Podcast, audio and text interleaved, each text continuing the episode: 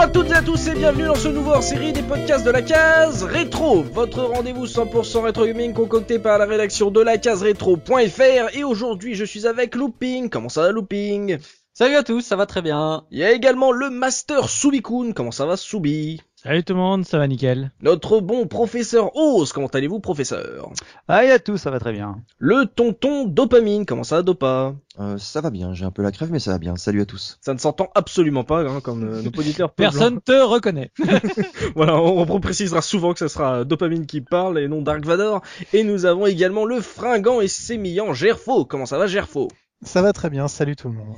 Alors messieurs, pour ce nouvel épisode hors série, on va parler des trucs et les astuces, les cheat codes, les action replays, en passant par les guides officiels évidemment, qui sont devenus euh, bah, de véritables objets, de collection avec le temps mine de rien. On va revenir tous ensemble sur la manière dont on se renseignait lorsqu'on était bloqué dans un jeu, ou tout simplement les petits trucs marrants qu'on aime bien faire pour euh, détourner un jeu, le bidouiller, le, scruter euh, jusqu'au fin fond de sa moelle osseuse. Donc commençons messieurs par, par un petit tour de table, histoire vraiment de savoir quelle sorte de joueur vous étiez là sur ce sur ce sujet des trucs et astuces si vous étiez plutôt euh, bah, du genre astuce pour vous débloquer rapidement parce que vous aimiez pas être bloqué dans un jeu, vous étiez, vous aviez pas envie d'être frustré, ou plutôt bah, si vous aimiez euh, les petits trucs, euh, les petits cheat codes là pour bidouiller, serait votre jeu à fond et faire des trucs un peu incongrus avec le, voilà, l'utiliser d'une manière un peu originale. On va commencer avec toi, Looping. Ah bah moi euh, j'ai toujours aimé les trucs et les astuces. Donc euh, comme ça il y a les deux, il y, a, pas de souci. Pirate. Et, et, et, mais d'ailleurs je vais mettre les pieds dans le plat euh, tout de suite. Ah bah pirate encore hein. Voilà. Euh, non mais c'est vrai que il y avait à l'époque un petit peu moins maintenant, mais à l'époque tu passais un peu pour un pour un tricheur en fait, enfin aux yeux des autres quand tu disais ah oui mais moi j'ai utilisé tu sais des vies infinies ou des trucs comme ça. Il y avait quand même un un, un, petit côté euh, tu sais t'avais des scrupules quoi des fois d'utiliser euh, oui, d'utiliser, voilà ces astuces là moi j'en ai jamais eu. J'ai toujours trouvé trouvé ça bien de, de pouvoir euh, bah, tu sais surtout à l'époque de la NES où Mm.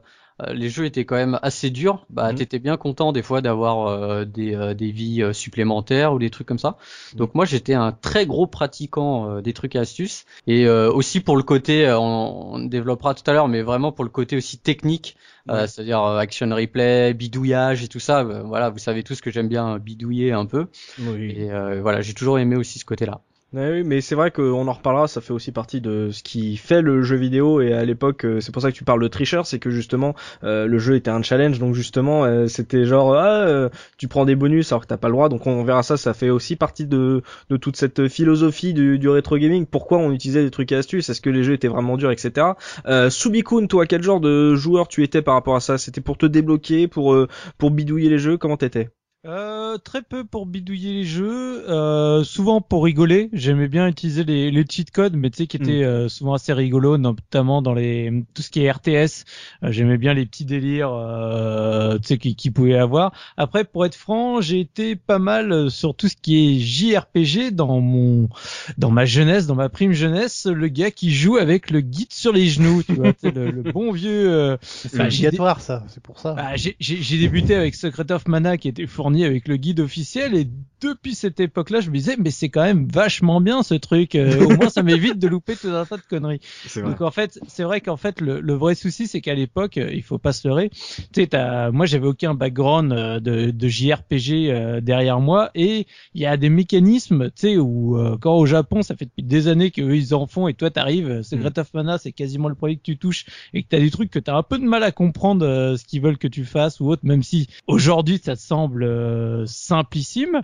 Ouais. Euh, bah à l'époque c'était pas forcément évident et donc bah ouais j'ai pris, j'ai fait quelques J- grands JRPG comme ça avec le guide sur les genoux et j'avais pas la, la sensation que ça me spoil ou quoi que ce soit. Tu sais pour moi c'était pas un problème. Alors depuis bah maintenant je le fais quasiment plus euh, pour Mhm. être franc. Ça a évolué dans le sens où je fais plus le guide sur les genoux mais j'ai toujours quand même la soluce à côté parce que Mhm. de cette époque, j'en tire aussi une énorme frustration qui était celle que j'appelle le syndrome maintenant coffre FF12, qui est ah tu Ah arrives à la oui. fin du jeu et, et bah tu es niqué parce que tu n'avais pas regardé la soluce depuis le départ et donc maintenant si tu veux la meilleure arme du jeu, tu peux aller te brosser.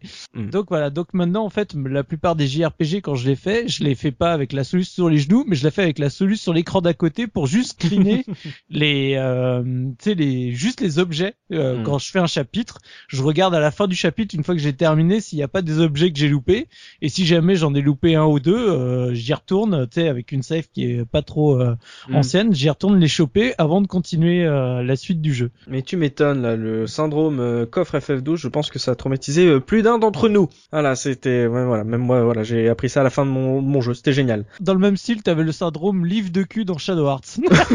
oui, en sûr. fait, si, si tu voulais la meilleure transformation du personnage dans Shadow Hearts, Mm. et bah tu avais un journal pornographique à trouver dans un donjon qui malheureusement le donjon si tu l'as pas pris à ce moment-là, le donjon est rayé de la carte et tu peux plus y retourner. C'est sympa de la part des développeurs, ils sont gentils avec nous. Euh, professeur Oz, toi, joueur bloqué ou joueur tricheur? Alors déjà, euh, je me permets juste de me faire une remarque. Je suis assez étonné qu'un pirate comme Mikado Twix ne soit pas sur un podcast où on parle de triche, euh, de code. Enfin bon, ça me surprend un peu. Dans un petit clin d'œil à, à lui, à lui de notre part, quoi.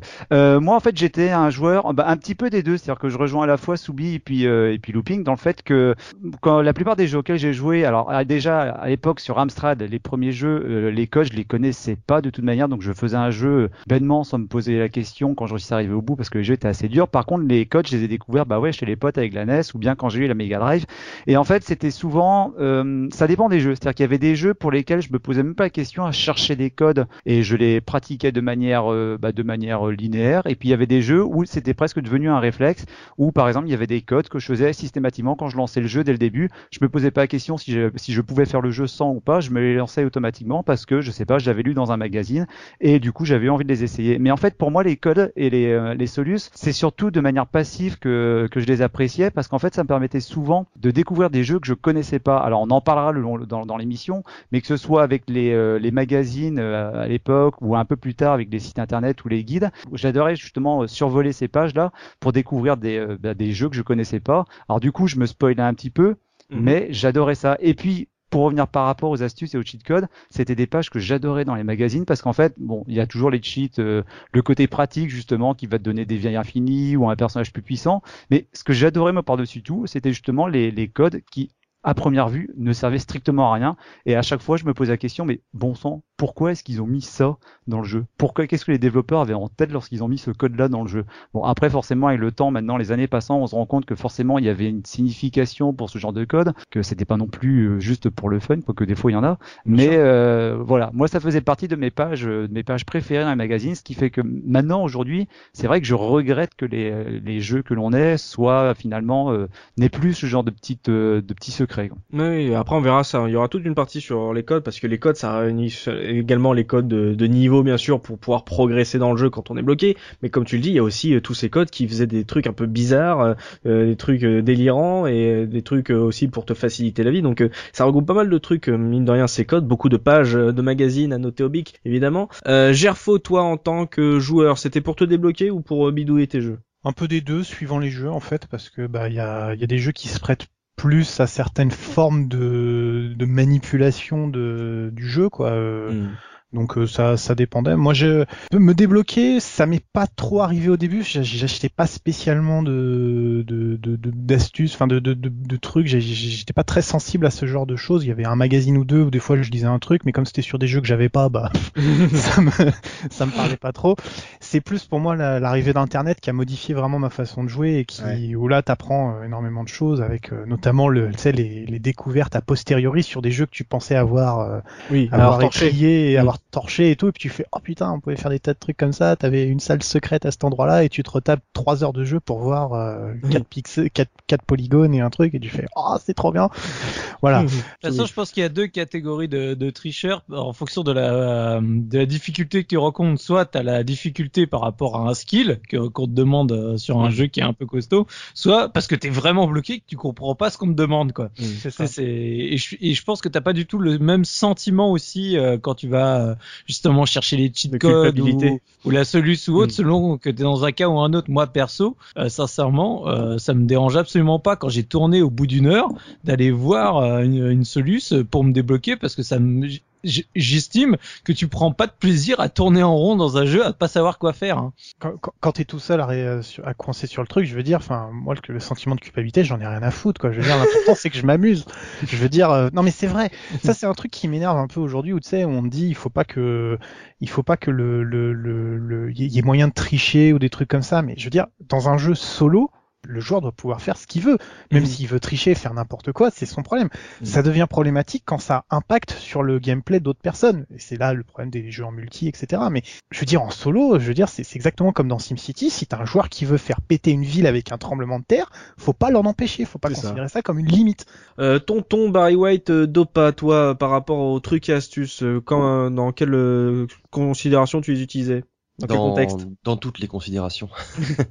Euh, bah, moi j'étais consommateur de jeux d'aventure à la Day of the Tentacle, ce, ce genre de choses. Donc euh, oui, effectivement, au bout d'un certain temps, quand je tournais en rond, euh, j'allais chercher une soluce. Ou souvent, euh, la soluce c'était euh, des potes parce que c'est des jeux auxquels on jouait souvent ensemble. Mhm. Et donc quand il y en a un qui avait pas la bonne idée, l'autre éventuellement euh, l'avait.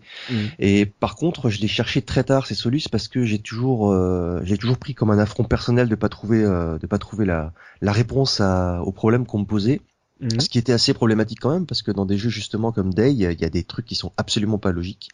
Donc Oui. je passais des heures à essayer des trucs euh, totalement improbables et, et illogiques. Et puis sinon, j'ai passé aussi pas mal de temps avec des trucs style action replay et compagnie pour trouver des codes et pas Mhm. seulement pour les utiliser parce que sur ces trucs-là, parfois il y avait la possibilité d'en T'as dû t'amuser, hein, quoi, mec. Ah, Oh bah, j'ai j'ai découvert l'hexadécimal, ce, ce, ce, ce drôle de système, euh, à cette époque-là. Mhm. Et euh, ouais, et puis je me suis amusé à bidouiller des fichiers aussi sur les PC. Et il y avait une autre utilité euh, à l'époque, et euh, je vais vous couper l'herbe sous le pied avant que, que vous ne le fassiez, c'est qu'il fallait que je trouve des astuces pour MicroKids. et Tout le monde était euh, prêt à dégainer là. bah, bah, tu m'étonnes, ouais, je pense que vous aurez la vidéo, vous aurez la vidéo, je pense. C'est Ah sûr, oui, on la met doit rattrape être quelque pas. part dans le billet, vous inquiétez Voilà. pas. Donc, pour accéder au château du Zelda, soulevez le buisson. Voilà, bref. Oui. Et, Bref. mais tu te moques, mais c'était pas évident. Hein. Moi, je Bah me oui, rappelle bah- avoir tourné au début du jeu à cette époque parce que je savais pas ce qu'il fallait faire. C'est Mm. bien pour ça qu'on l'a fait, ouais. Merci Dopa. Il y a plein de gens qui ont envoyé la question justement. Bref. Et donc je devais en trouver des astuces. Alors j'ai passé du temps sur les manettes, ça marchait quasiment jamais. J'ai jamais trouvé d'astuces comme ça. Mais par contre, ce qu'on faisait aussi, c'est qu'on épluchait euh, les euh, les, euh, les journaux, j- les Ouais. trucs japonais en fait, et euh, essayer de deviner avec les sigles qu'il pouvait y avoir, parce qu'évidemment je parlais pas du tout japonais. Mhm. On trouvait aussi des astuces sur les BBS, euh, des trucs comme ça à l'époque, euh, et puis des potes qui me refilaient des codes qu'ils connaissaient. Euh, D'ailleurs, j'ai Attends, euh, excuse-moi, attends, traduction BBS, c'est quoi? C'est l'ancêtre de RSS C'est quoi? Non, c'est Bulletin Board Service en fait. C'est l'ancêtre un petit peu des forums si tu veux.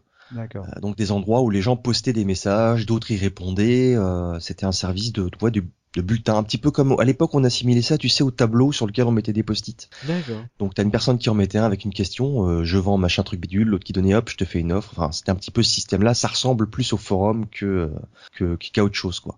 Voilà. Donc je cherchais, des- j'utilisais des astuces et je cherchais aussi des astuces à, à, à donner aux autres. Voilà. Et c'est ça qui est intéressant et c'est pour ça qu'on avait envie d'avoir Dopa même s'il est malade, vous vous rendez compte, hein, vous pouvez applaudir Dopa pour le courage qu'il a eu pour venir à cette émission euh, braver euh, la mort, puisque justement Dopa non seulement a utilisé des codes et des astuces comme nous, mais il a dû en trouver pour vous les donner à vous. Et euh, comme on, on le répète souvent hein, dans les podcasts de la case que Do- Dopa a décoincé beaucoup de joueurs hein, sur Zelda 3, que voilà.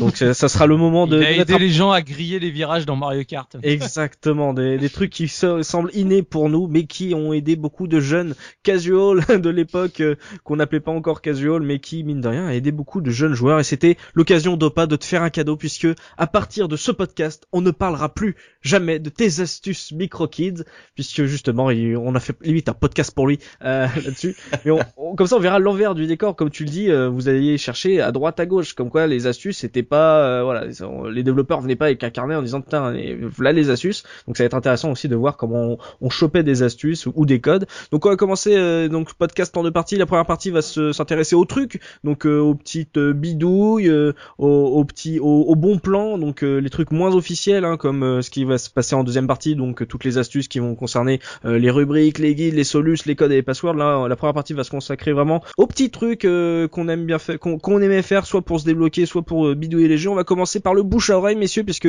avant Internet, on pouvait pas se débloquer juste en regardant un forum, comme l'avait dit Dopal son BBS. Euh, on était obligé, voilà, il y avait des trucs qui passaient dans les cours d'école, euh, euh, des petites astuces qui se refilaient entre grands frères, entre cousins, entre potes, qui parfois étaient fausses, mais qui parfois s'avéraient être être justes. Donc looping, toi, de, de ce bouche à oreille, la, manière dont on s'entraînait entre joueurs justement pour se débloquer, pour ça créait des légendes mine de rien entre joueurs sur les petits trucs qu'on pouvait faire avec tel jeu. Quel souvenir t'as de, de cette époque de bouche à oreille? Bah écoute, moi c'est surtout euh, en fait ce qui m'a fait découvrir les, les, les trucs, c'est euh, quand j'ai commencé à recevoir le club Nintendo chez moi. Ouais. Euh, et c'est là que j'ai découvert en fait parce que avant sur l'Atari 2600 euh, j'avais euh, bah, il y avait pas de trucs et astuces quoi finalement euh, il y avait rien de particulier et euh, j'avais un pote qui avait une Coleco euh, et c'est pareil quoi on- enfin on n'avait pas de trucs vraiment à se partager tu vois il y avait rien de particulier S'amuser sur le jeu, c'était déjà un truc. c'était déjà pas mal. hein, déjà le challenge. on était déjà motivés.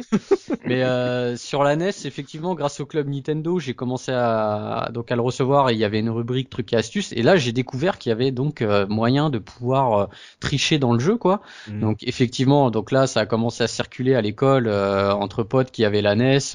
Euh, bah, on se refilait les codes, etc. Mais T'en veux, t'en veux Ouais, ah ouais, c'est un, peu ça, ouais. C'est un peu ça. Ouais, tu sais que dans Super Mario 3, euh, tu peux avoir ça, machin et tout. La flûte, tu peux avoir la flûte. euh. Tu veux la flûte Tu veux la flûte hein Oh, professeur. Et moi surtout, euh, un truc que je retiens, c'est euh, en fait à l'époque de la PS1, enfin de la PS1, Ouais. c'était euh, l'échange de save avec les cartes mémoire. C'est vrai, explique un peu pour ceux qui, même pour les jeunes qui ne savent même pas ce que c'est une carte mémoire. Vas-y. Bah en fait, euh, à l'époque sur la PS1, bah t'avais donc la carte mémoire euh, que, t'as- que tu mettais dans la console qui te servait à, donc à enregistrer tes parties. Mm. Et ce qui était bien, c'est que t'allais chez ton pote et euh, tu mettais la carte mémoire. Euh, dans- chez ton pote, en combien de mots Oh, Je suis désolé. Et donc, euh, par exemple, tu si toi, copies la save. Voilà, tu copiais la save dans sa carte mémoire à lui, par exemple. Si Mm. toi, dans, je te dis une bêtise, dans Gran Turismo, bah, t'avais une caisse d'enfer et qu'il voulait, même euh, à l'ép- bon, enfin, il y avait ce, ce genre de choses. Et donc, tu pouvais échanger comme ça des données. Bah, c'était un peu plus ou moins de la triche parce que, admettons, si t'avais une sauvegarde qui était euh, plus évoluée dans le jeu, bah, ton pote pouvait en profiter, quoi. Mais évidemment, mais ça Voilà. c'était c'était tout le plaisir. On avait tous bien sûr euh, cette fameuse carte mémoire euh, Joypad euh, que tout le monde a eu. Hein. Tout le monde a acheté Joypad au moins une fois, ne serait-ce que pour avoir cette carte mémoire. Non, non, non. Non, oui, mais t'avais pas. Gerfo, parle-nous. Mais juste pour te faire chier, Des hein. consoles. Et justement, tiens, toi, toi Gerfo, le PCiste, là, qui se la raconte là, le PCiste face à la PS1 euh, Toi, euh, de tes époques PC, par exemple, quand t'étais jeune, euh, est-ce qu'il y avait justement du bouche à oreille euh, parmi tes amis sur euh, les petits trucs qu'on pouvait faire sur les jeux, la manière dont on se débloquait? Puisque ça, c'est un truc qui, euh, qui est un peu plus compliqué ou alors plus généralisé aujourd'hui grâce à Internet et au forum. Euh, là, c'était vraiment euh, beaucoup plus compliqué à l'époque hein, pour euh, avoir des petits trucs, des petites astuces pour se débloquer. Toi, que, quel souvenir t'as de ça, de ce bouche à Bah, le, le, le souci, si tu veux, c'est que moi, j'avais pas vraiment de jeu avec qui, euh, avec des gens qui jouaient au- vraiment au même jeu que moi ou qui étaient coincés, enfin, tu sais, qu'avec des jeux particuliers, parce que les jeux populaires que j'ai eu, c'était bon de style Baldur's Gate, mais t'an- t'annonces pas des astuces dans Baldur's Gate, tu te dis ouais, ok, je suis avancé à tel point, et puis voilà. Moi, j'ai plus souvenir quand même parce que j'ai quand même eu des consoles, j'ai eu une Game Boy, donc euh, moi, j'ai souvenir de plutôt de, de, de, de légendes urbaines, par exemple sur euh, sur Pokémon ou voilà, bon, je, je, je vole cette anecdote parce que je suppose qu'il y en a beaucoup d'autres euh, ici qui l'ont aussi, mais où on a tous fait les, les, les, les fausses astuces qu'on se refilait de battre euh, battre certains dresseurs ou certains finir ça- tant de fois le jeu pour débloquer des Pokémon secrets. euh, ça, Mhm. c'est des trucs qui sont voilà, on avait déjà Tu pu en parler. euh, sous le camion euh, Tu l'as trouvé Ouais, ouais, voilà, c'est ça. Ah Il y avait un fameux camion près du près du bateau où- qu'on devait atteindre et qui devait cacher un truc. Hmm. Puis en plus, c'était à une époque où euh, il commençait à y avoir des montages un peu, donc tu voyais des gens qui avaient posté des semi-vidéos euh, où ils disaient ouais, on peut faire ça et tout. Alors alors qu'en fait c'était des gars qui manipulaient euh, manipulaient très bien les logiciels. Mm. Non, j'ai souvenir quand même de, de certaines de, de, de, de bouquins qui, qui passaient des fois, tu sais, dans le t'avais un t'avais un pote qui a, qui a acheté une bible une bible de d'astuces et t'avais les gens qui tournaient pour chercher leur jeu, tu sais, le jeu sur lequel ils étaient en ce moment, mais que personne connaissait, dire est-ce qu'il y a une astuce? Et tu sais, tu ça. disais Mm. tu lisais le truc et puis t'essayais de te souvenir de la manip, c'est-à-dire genre, alors, à l'écran de sélection, faites L, C, O, C droit, A, B, start, droite, bas, gauche. Le mec l'avait noté sur un morceau de papier, il rentrait chez lui, puis le lendemain matin, il arrivait, puis il engueulait le gars en disant, c'est de la merde, Ça tes codes, ça marche pas, et tout. Parce qu'en fait, c'était pas pour la bonne version, des trucs comme ça. Mais c'est vrai que t'as bien fait de parler de Pokémon. Je pense qu'il a cristallisé pas mal de, de ses souvenirs de bouche à oreille, surtout dans les cours d'école. C'est euh, beaucoup de mystères de légendes urbaines ou, ou de trucs où tu dis non, c'est pas possible. Et quand tu le, quand tu l'essayes, par exemple, détacher le câble Link, euh, et d'un seul coup, tu te rends compte que ça marche et tu trouves que c'est ouf. Il y a plein de trucs comme ça où d'un seul coup, Et t'as l'impression que le jeu est, a dépassé le cadre du jeu, quoi, de la cartouche, quoi. Ouais, Mm. comment Ouais, t'attrapes Soubi. tel Pokémon, comment tu te débrouilles pour euh, où est-ce que tu les trouves, Mm. etc. Enfin, tu sais, Mm. c'est des trucs. euh, Puis tu lis des trucs parfois dans des bouquins qui sont, tu sais, qui sont pas très précis où en fait les, ils pensaient être clairs sur la méthodologie et tout. Oui. Puis toi tu te rends pas compte, tu mesures pas ce que c'est que des statistiques ou de la probabilité très faible. Donc tu te dis ouais les mecs ils ont inventé. De toute façon moi ça fait des heures que je joue là-dedans. Puis je... et en fait non non c'est juste que c'est un événement très rare mais qui est tout à fait possible. Mais quand t'as pas l'échantillon de, de gens autour de toi et qui tout le monde te dit bah je l'ai jamais vu, tu fais ok bah c'est de la merde quoi. Et en fait dès que t'augmentes l'échantillon avec internet tu fais ah non en fait il y a des milliers de gens à qui c'est arrivé et en fait on était tous pas chanceux autour de moi quoi. Il y a, un- Voilà. il y a un truc, il y a quelque chose qu'on n'a pas, ouais, il y a quelque chose qu'on n'a pas mentionné, c'est le pote, le pote mytho aussi. Hein. Oui. Il y en a aussi. à l'époque, ça existait. hein. Le mec à la cour de récré. euh, Ah bah attendez, là j'ai un super exemple de, pop, Ose. de, de pote mytho parce que moi quand j'ai eu euh, ma, ma Mega Drive, donc euh, je, je le dis souvent et donc je vais aussi le glisser dans ce podcast. Oui. Un des premiers jeux qu'on a joué avec mon frère, c'était Goose and Ghost. C'est l'instant Goose and Ghost. Et en fait, euh, pour une raison que j'ignore et dont je me rappelle plus, euh, à l'époque dans la cour de récré, quand on était les premiers, je crois, à avoir une console 16 bits, je sais pas pourquoi, il fallait pas trop qu'on dise qu'on avait la, la console. Je sais pas pourquoi, franchement. Et du coup, bah, euh, je me rappelle un jour être allé chez un pote qui lui était encore sur euh, sur l'Amstrad et il avait Mhm. en fait euh, Ghosts and Goblins sur sur l'Amstrad. Mm. Et moi, quand je jouais à, ma- à Ghost, il y avait des codes sur Mega Drive qui fonctionnaient, qui permettaient en gros d'avoir Arthur invincible ou bien de commencer à- au milieu d'un niveau ou un peu plus loin dans, dans, dans, dans le jeu. Mm. Et j'étais arrivé chez lui en disant, mais tu sais, moi j'ai des codes. Il disait que le jeu était vachement dur sur son Amstrad. Il dit, bah écoute, euh, moi j'ai des codes pour le pour le jeu. Sauf que je lui avais pas dit que c'était la version Mega Drive. Donc ce que j'avais fait, c'est que j'avais pris les codes de la Mega Drive, donc avec la manette Mega Drive ABC, et j'avais essayé d'adapter avec la jouabilité, avec la jouabilité de l'Amstrad du joystick. Et je me rappelle un jour, un après-midi chez lui, on devait être 4 ou 5, où on a passé un bon quart d'heure, tous à se passer, à se passer le joystick, à essayer le code sur son Amstrad, mais ça marche pas tes trucs, ça marche pas. Oh là là là là. Donc j'étais ce pote mytho là. Donc c'était pas le bon jeu, Goose and Ghost, Goose and Goblins, c'était pas la même version, Mega Drive, Amstrad. Donc j'étais un escroc mais total. là. Oh, créateur de code, quoi. C'est clair. Le mec a essayé de faire une traduction euh, de pattes, quoi. Oh, magique, professeur. Honte à toi, honte à toi. Insultez-le. Insultez-le en Par podcast. par contre, pour Oui. venir plus sérieusement, quand, quand Gerfo, quand tu disais justement que bah, à l'époque, les mecs, quand tu, quand tu prenais un code dans un magazine ou une Solus, il y avait un côté aléatoire qui fait que, bah, en effet, t'étais pas au bon endroit ou au bon moment. Faut quand même se rappeler, on en parlera un peu plus tard, c'est que dans les magazines, t'avais aussi des fois une bonne part de remplissage, t'avais aussi des, euh, des astuces, enfin des codes surtout, hein, pour le coup, c'était plutôt de cheat codes qui ne fonctionnaient tout simplement pas. Euh, je me rappelle des fois avoir eu le, le magazine posé sur les genoux avec la manette de la Mega dans les mains et puis passer un quart d'heure à essayer de faire un foutu code qui ne voulait pas fonctionner, à espérer entendre le petit, la petite clochette que tu dois Mhm. entendre à tel moment dans le jeu quand tu fais pause. Et là, tu disais, mais c'est pas possible, quoi. Alors après, plus tard, tu, as, tu apprendras avec Internet que, bon, bah, soit le, le mec avait mal tapé son code dans le, dans le magazine, au lieu de mettre haut, il avait mis bas. Ah, Bon, les, coquilles dans les solus et astuces des magazines, ça c'était atroce. Hein.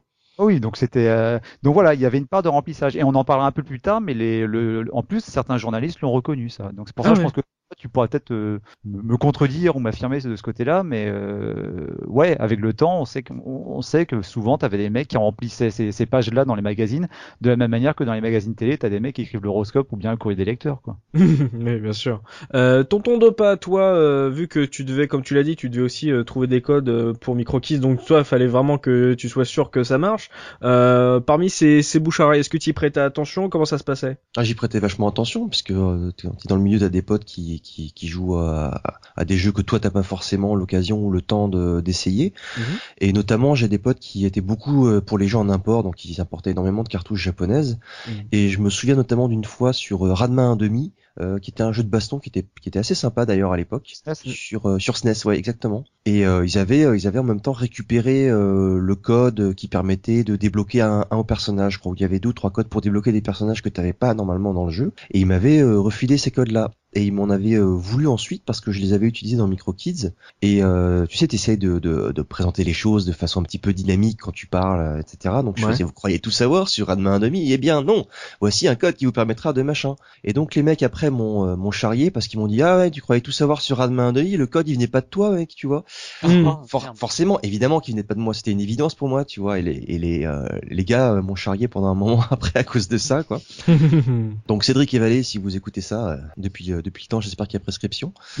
Euh, mais euh, ouais, j'écoutais beaucoup autour de moi, et on cherchait des codes et on se refilait des trucs et puis on évidemment on les essayait. Et puis après, comme je te le disais, pour les Solus, euh, les Solus c'est encore autre chose, mais souvent on y, on, c'est encore l'époque où on jouait pas en réseau et on était tous sur un canapé ou devant un écran ensemble. Et puis euh, souvent c'était l'émulation de tout le monde qui faisait qu'on arrivait à trouver des astuces. Ouais, c'est vrai. Mais c'est vrai, il me semble aussi dans MicroKids que en plus il y avait une partie rubrique qui était consacrée aux astuces des téléspectateurs en fait, qui peut, par exemple, euh, Looping pourra me corriger si je me trompe, mais Douglas Alves avait balancé un, vous avez balancé un code sur un jeu japonais, euh, ouais, je sais plus quoi, ouais. sur PC Engine je crois. Et euh, donc il y avait aussi cette partie-là où euh, justement vous invitiez les spectateurs à proposer aussi des codes. Donc il y avait aussi ça, même chez les pros à la télé. Donc ça c'est Ouais. intéressant. Mm. Bah, ce que tu disais tout à l'heure que euh, que les éditeurs envoyaient pas forcément les codes, en fait, c'est partiellement vrai seulement, Mhm. puisqu'il y a des éditeurs qui envoyaient parfois des EPROM, donc des cartouches qui n'étaient pas encore habillées, qui n'étaient pas tout à fait terminées. C'était des jeux en version bêta ou alpha parfois. Ouais. Et euh, avec ces jeux-là, tu avais le papier qui décrivait euh, le jeu, un petit peu de trois commandes, les principes, et parfois tu avais des codes où il y avait écrit ne pas divulguer, etc. avant telle Ah, date. ouais. Tu avais aussi des NDA.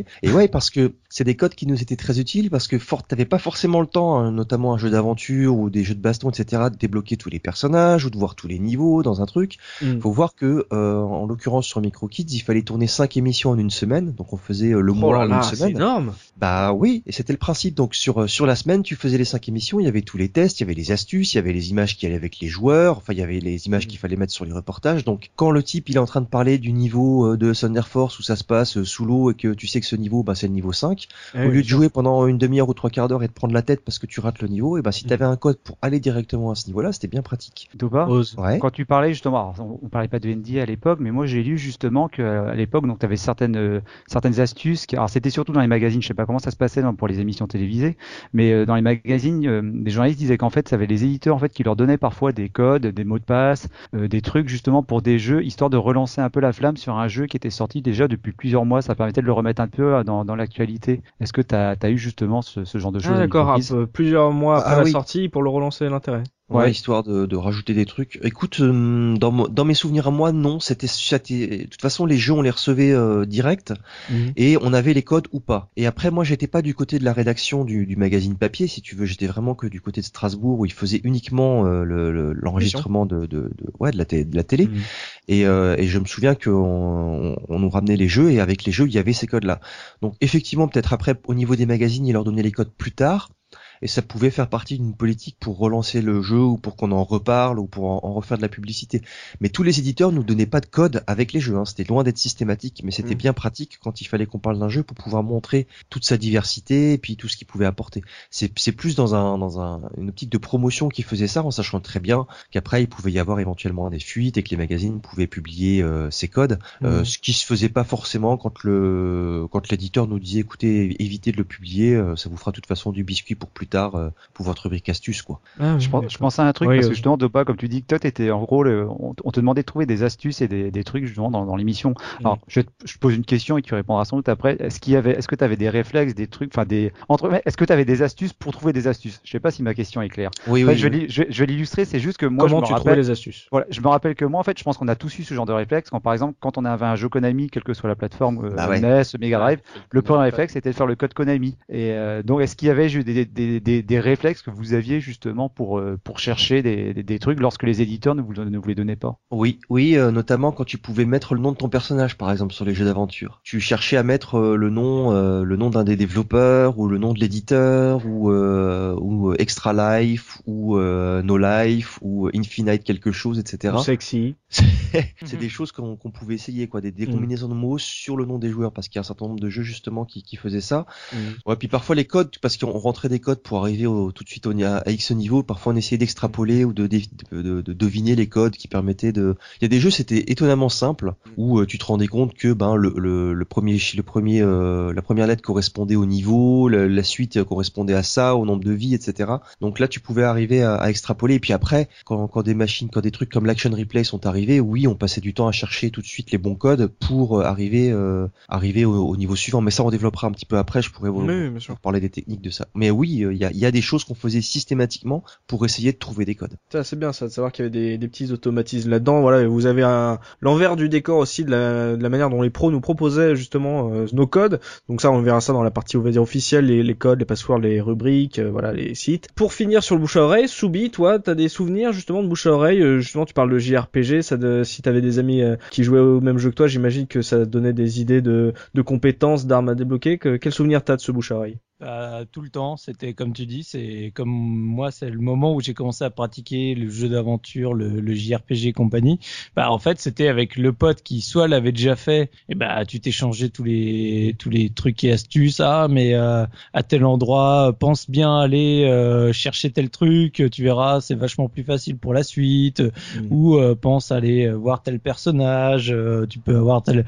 Donc euh, que ce soit Chrono euh, que j'ai beaucoup vécu donc avec le pote qui qui m'avait vendu le jeu Mhm. où euh, forcément on a beaucoup discuté, on a beaucoup échangé au fur et à mesure que je le faisais. Pareil sur, euh, je, re- je reparle beaucoup de Zelda parce que par exemple, le- c'est tout bête, mais moi Zelda 3, euh, pendant un grand moment j'ai été bloqué. C'est quand il faut que tu récupères le bouquin pour euh, traduire la stèle qui te permet de débloquer euh, le palais qui est dans le désert. Oui. Euh, le truc qui est trop con, tu sais, le coup des bottes de Pégase à foncer dans une bibliothèque pour faire tomber le livre qui est au-dessus C'est clair. Euh, c'est pour moi je j'y avais même pas pensé donc c'était vraiment euh, j'ai tourné en rond je voyais le livre dans cette déjà j'avais trouvé la baraque j'avais vu le livre je me suis dit oh ça doit avoir un lien avec ça et je tournais en rond je Mhm. cherchais désespérément jusqu'à ce que voilà t'as ton pote tu l'appelles tu sais euh, à l'époque tu connaissais aussi le numéro de téléphone de tes potes par cœur Oui. je rappelle ils étaient pas Ouais. dans, dans la mémoire de ton téléphone ou autre donc euh, T'avais pas de téléphone. C'était le téléphone de tes parents chez toi. Ouais.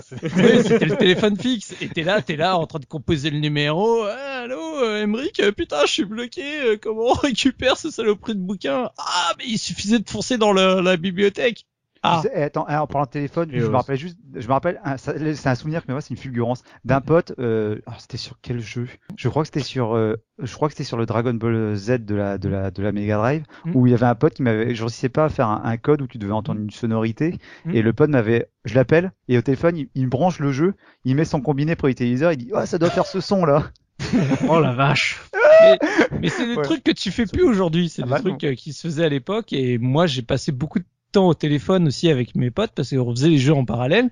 Moi, j'ai un grand souvenir euh, sur Banjo Kazooie avec euh, avec justement un de mes potes où on le faisait ensemble et il y avait euh, une des pièces euh, de puzzle qu'on n'arrivait pas à débloquer. C'était la dernière qui nous restait à tous les deux. On était tous les deux au même endroit. Il nous restait que celle-là et on cherchait désespérément ce qu'il fallait faire jusqu'à ce que bah euh, je sais plus si c'est lui ou moi euh, qui a trouvé la soluce chez soi qui appelle l'autre en disant ah putain ça y est j'ai trouvé il fallait faire ça ça ça et l'autre qui du coup allume sa console en direct t'as encore le téléphone tu sais t'essayes euh, et même si c'est le fixe t'essayes de l'embarquer avec toi et tout euh, et t'es là en train d'essayer de, de faire le truc et puis en direct pendant que t'es au téléphone tu fais ah super génial je suis débloqué euh, c'est nickel. Tu vois c'est des hum, enfin moi j'ai d'énormes souvenirs d'entraide de plus que de bouche à oreille c'était vraiment le côté convivial avec les potes. On fait le jeu ensemble on se débloque ensemble ou euh, lui il a déjà vécu l'aventure et du coup il te euh, il, il devient en soutien en, en senpai pour euh, pour t'expliquer comment faire et j'aimais j'aimais beaucoup ça. Mais il n'y avait pas que l'entraide de nos potes, messieurs, il y avait aussi euh,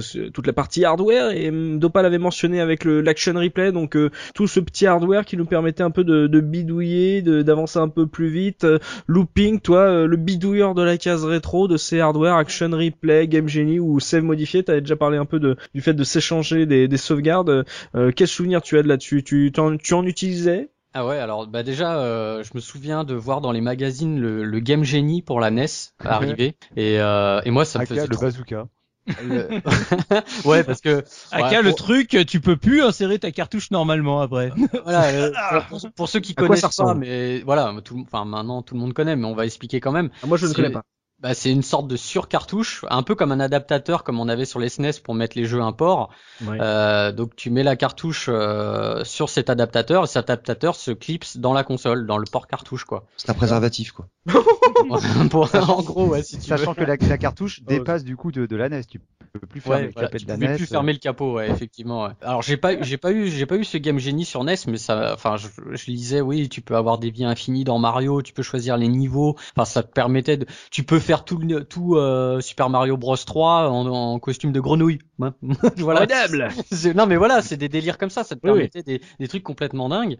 Et là sur la PS1 après, j'ai eu un Action Replay Pro qui lui permettait le pro ouais, qui, Tu sens bah, l'arnaque. Tu sens l'arnaque dans le titre déjà. ceux qui se souviennent, j'en avais parlé dans le podcast de euh, Gran Turismo.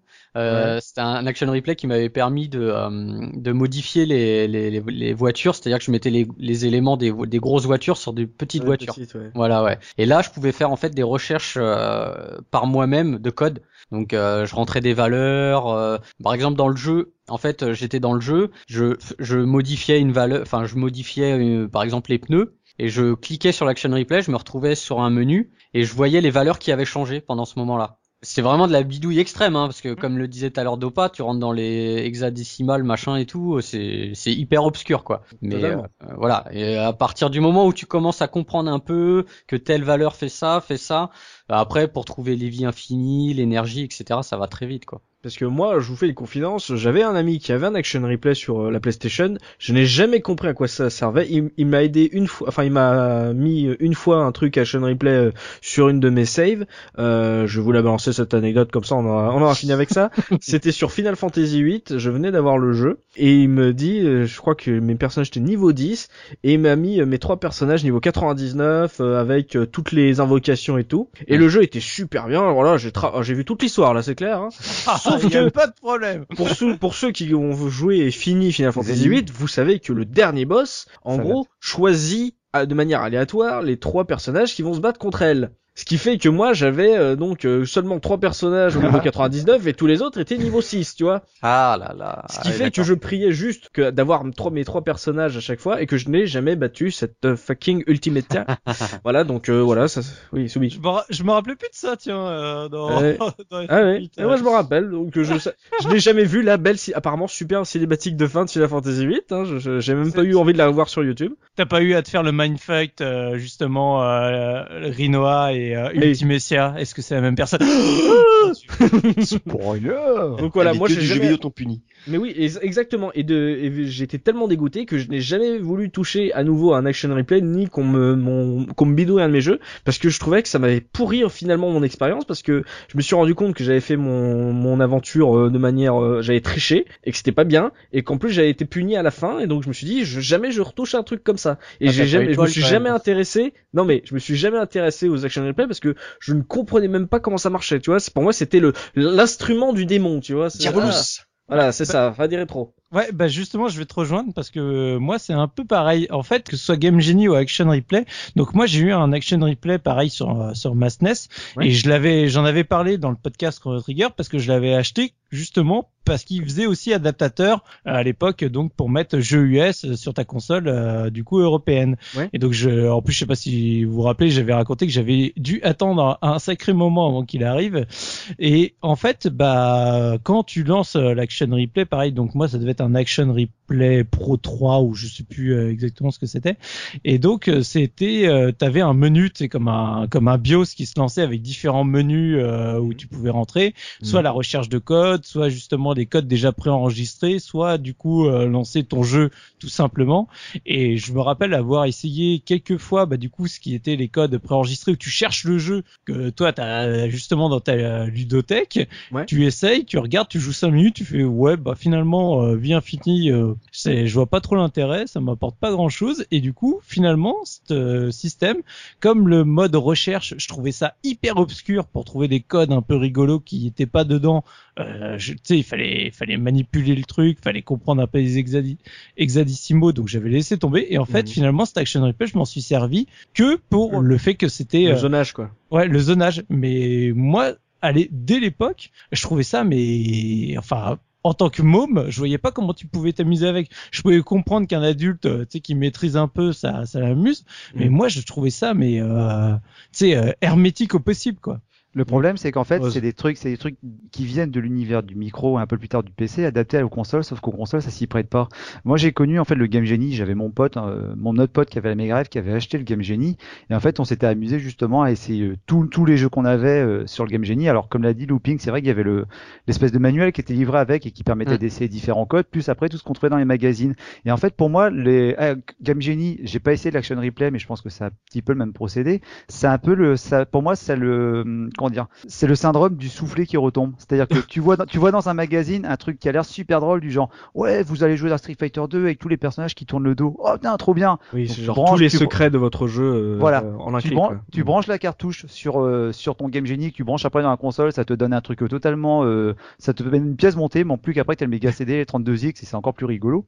Euh, après, c'est super laborieux parce que tu tapes avec ta manette, que ce soit Super Nintendo ou Mega Drive, donc tu, tu, tu choisis les codes, donc des codes avec des chiffres, avec des lettres. C'est laborieux. Des fois, tu avais des codes qui étaient super longs. Tous ceux qui se rappellent des passwords dans les Castlevania, les Megaman, eh bien, imaginez ça, mais en puissance 10, Mhm. niveau pénibilité. Et puis, donc après, une fois que tu as passé 5 minutes à taper ton code, tu fais start, tu vois que ça marche pas. Donc tu dis, est-ce que j'ai bien tapé? Ah non, tu l'as pas bien tapé, tu as confondu le 0 avec le 8. Ah, je suis trop con, je vais recommencer. Tu recommences une deuxième fois. Et puis finalement, quand tu as, au bout de deuxième, troisième fois, tu as réussi à taper ton foutu code, et ben tu lances le jeu. Et là, tu dis, ah là là, c'est trop drôle. En effet, les personnages ils se tournent le dos. Ah, mais en fait, c'est injouable. Ah ouais, bon. Et en fait, et en- ouais, mais en fait, pour moi, c'était ça. Les, les action replay finalement ou les, les Game Genie, bah, t'avais, euh, alors t'avais beaucoup de trucs qui étaient très rigolos à faire, mais finalement, comme tu manipules la ROM, comme tu manipules le code du jeu, et ben tu crées des trucs qui n'ont pas été prévus par les développeurs et qui cassent le jeu. Et finalement, alors oui, pour le fun, c'est rigolo, mais franchement, avoir 30 secondes de fun alors que tu t'es, tu t'es tapé le cul pendant euh, 5 minutes à essayer de taper ton code, à, ton, ton code de la mort, non. Euh, nous, franchement, au final, on finissait toujours par le ranger dans sa boîte et puis jouer au jeu de manière la plus simple qui soit. Et puis c'était pas donné, du coup. Hein. Oui, c'était le prix fallait- d'un jeu. Ouais. Fallait, Ouais. fallait, fallait le cher, payer, hein. Ouais. Et euh, j'ai- j'étais en train d'imaginer le gars qui avait le Game Genie euh, couplé avec un Sonic et Knuckle couplé avec un Sonic 3. Eh ben, on l'a doit- essayé. On l'a Ouais. essayé. Ah bah, ça doit commencer à devenir bien fort. Bah, tu vois plus la télé, tu vois plus la télé. voilà. Tu peux rajouter un action replay encore par-dessus. Oui, exactement. Bah après, là, t'as la cartouche du haut qui est chauffée par la lampe du plafond. Hein, tu sais, on... on a à peu près ça. Bah tiens, toi, Dopa, de ta voix de- grave et suave, euh, justement, euh, euh, t'en pensais quoi justement de ces hardware, l'action replay, Game Genie euh, Ça te, ça te parlait C'était un truc intéressant euh, vraiment ou, ou forcément, toi, t'es un peu de la vie de Soubi ou de euh, Ah non, C'était moi, rigolo, mais euh, bon. moi je me suis éclaté avec. hein. Ah ouais. Euh, moi, c'était euh, c'était le prix d'un jeu, mais je l'ai rentabilisé. Je m'amusais énormément avec l'Action Replay Pro sur Mega Drive en particulier à trouver des codes, euh, avec parfois des j'essaie des trucs aléatoires. Alors ça donnait des bouillies de pixels à l'écran, parfois le jeu frisé. Mais euh, moi, j'avais assez bien euh, à l'époque euh, compris le, le principe de recherche de nouveaux codes, et je passais des heures à chercher des codes à la con. Et à me les noter à- après ou à les sauvegarder parce que tu pouvais avoir une liste de codes que tu sauvegardais, que tu appliquais ou non. Pour toi pouvais- ou pour euh, MicroKids? Euh, les deux, pour moi et pour MicroKids. Hmm. En fait, euh, par exemple, euh, sur un street, il y avait aussi, euh, il y avait le fait d'avoir toujours son énergie à toc, par exemple, mais il y avait aussi le fait de faire attention euh, au, à la valeur des coups, c'est-à-dire que tu pouvais définir que ben, un coup de pied, euh, ça ne, euh, ça ne, ça n'enlevait que X parties d'énergie, et je m'amusais à donner un coup de pied, à regarder ce que ça avait enlevé, deux coups de pied, etc., le Dragon Punch et compagnie, et après j'avais des codes qui me permettaient de faire en sorte que ben, un coup de poing, ça, ça donnait autant qu'un Dragon Punch, ou alors ça te faisait tomber au lieu juste de te faire reculer, tu vois des trucs comme ça.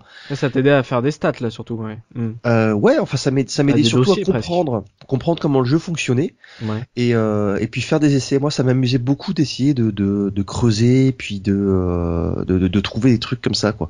Mm. Donc moi, c'était c'était le jeu de l'action replay, c'était vraiment de, de comprendre un petit peu comment était foutu le jeu. Et puis il y avait aussi tous les codes que les que les éditeurs avaient. Il y avait aussi des des des, des systèmes de debug mode, puisqu'à l'époque aussi, on essayait les jeux, voir ce que pouvait faire le et puis pour pas perdre de temps et pour tester les niveaux dans tous les sens et voir si le jeu ne bloquait pas dans certaines situations, bah il y avait ce, il y avait des codes pour aider ce genre de choses.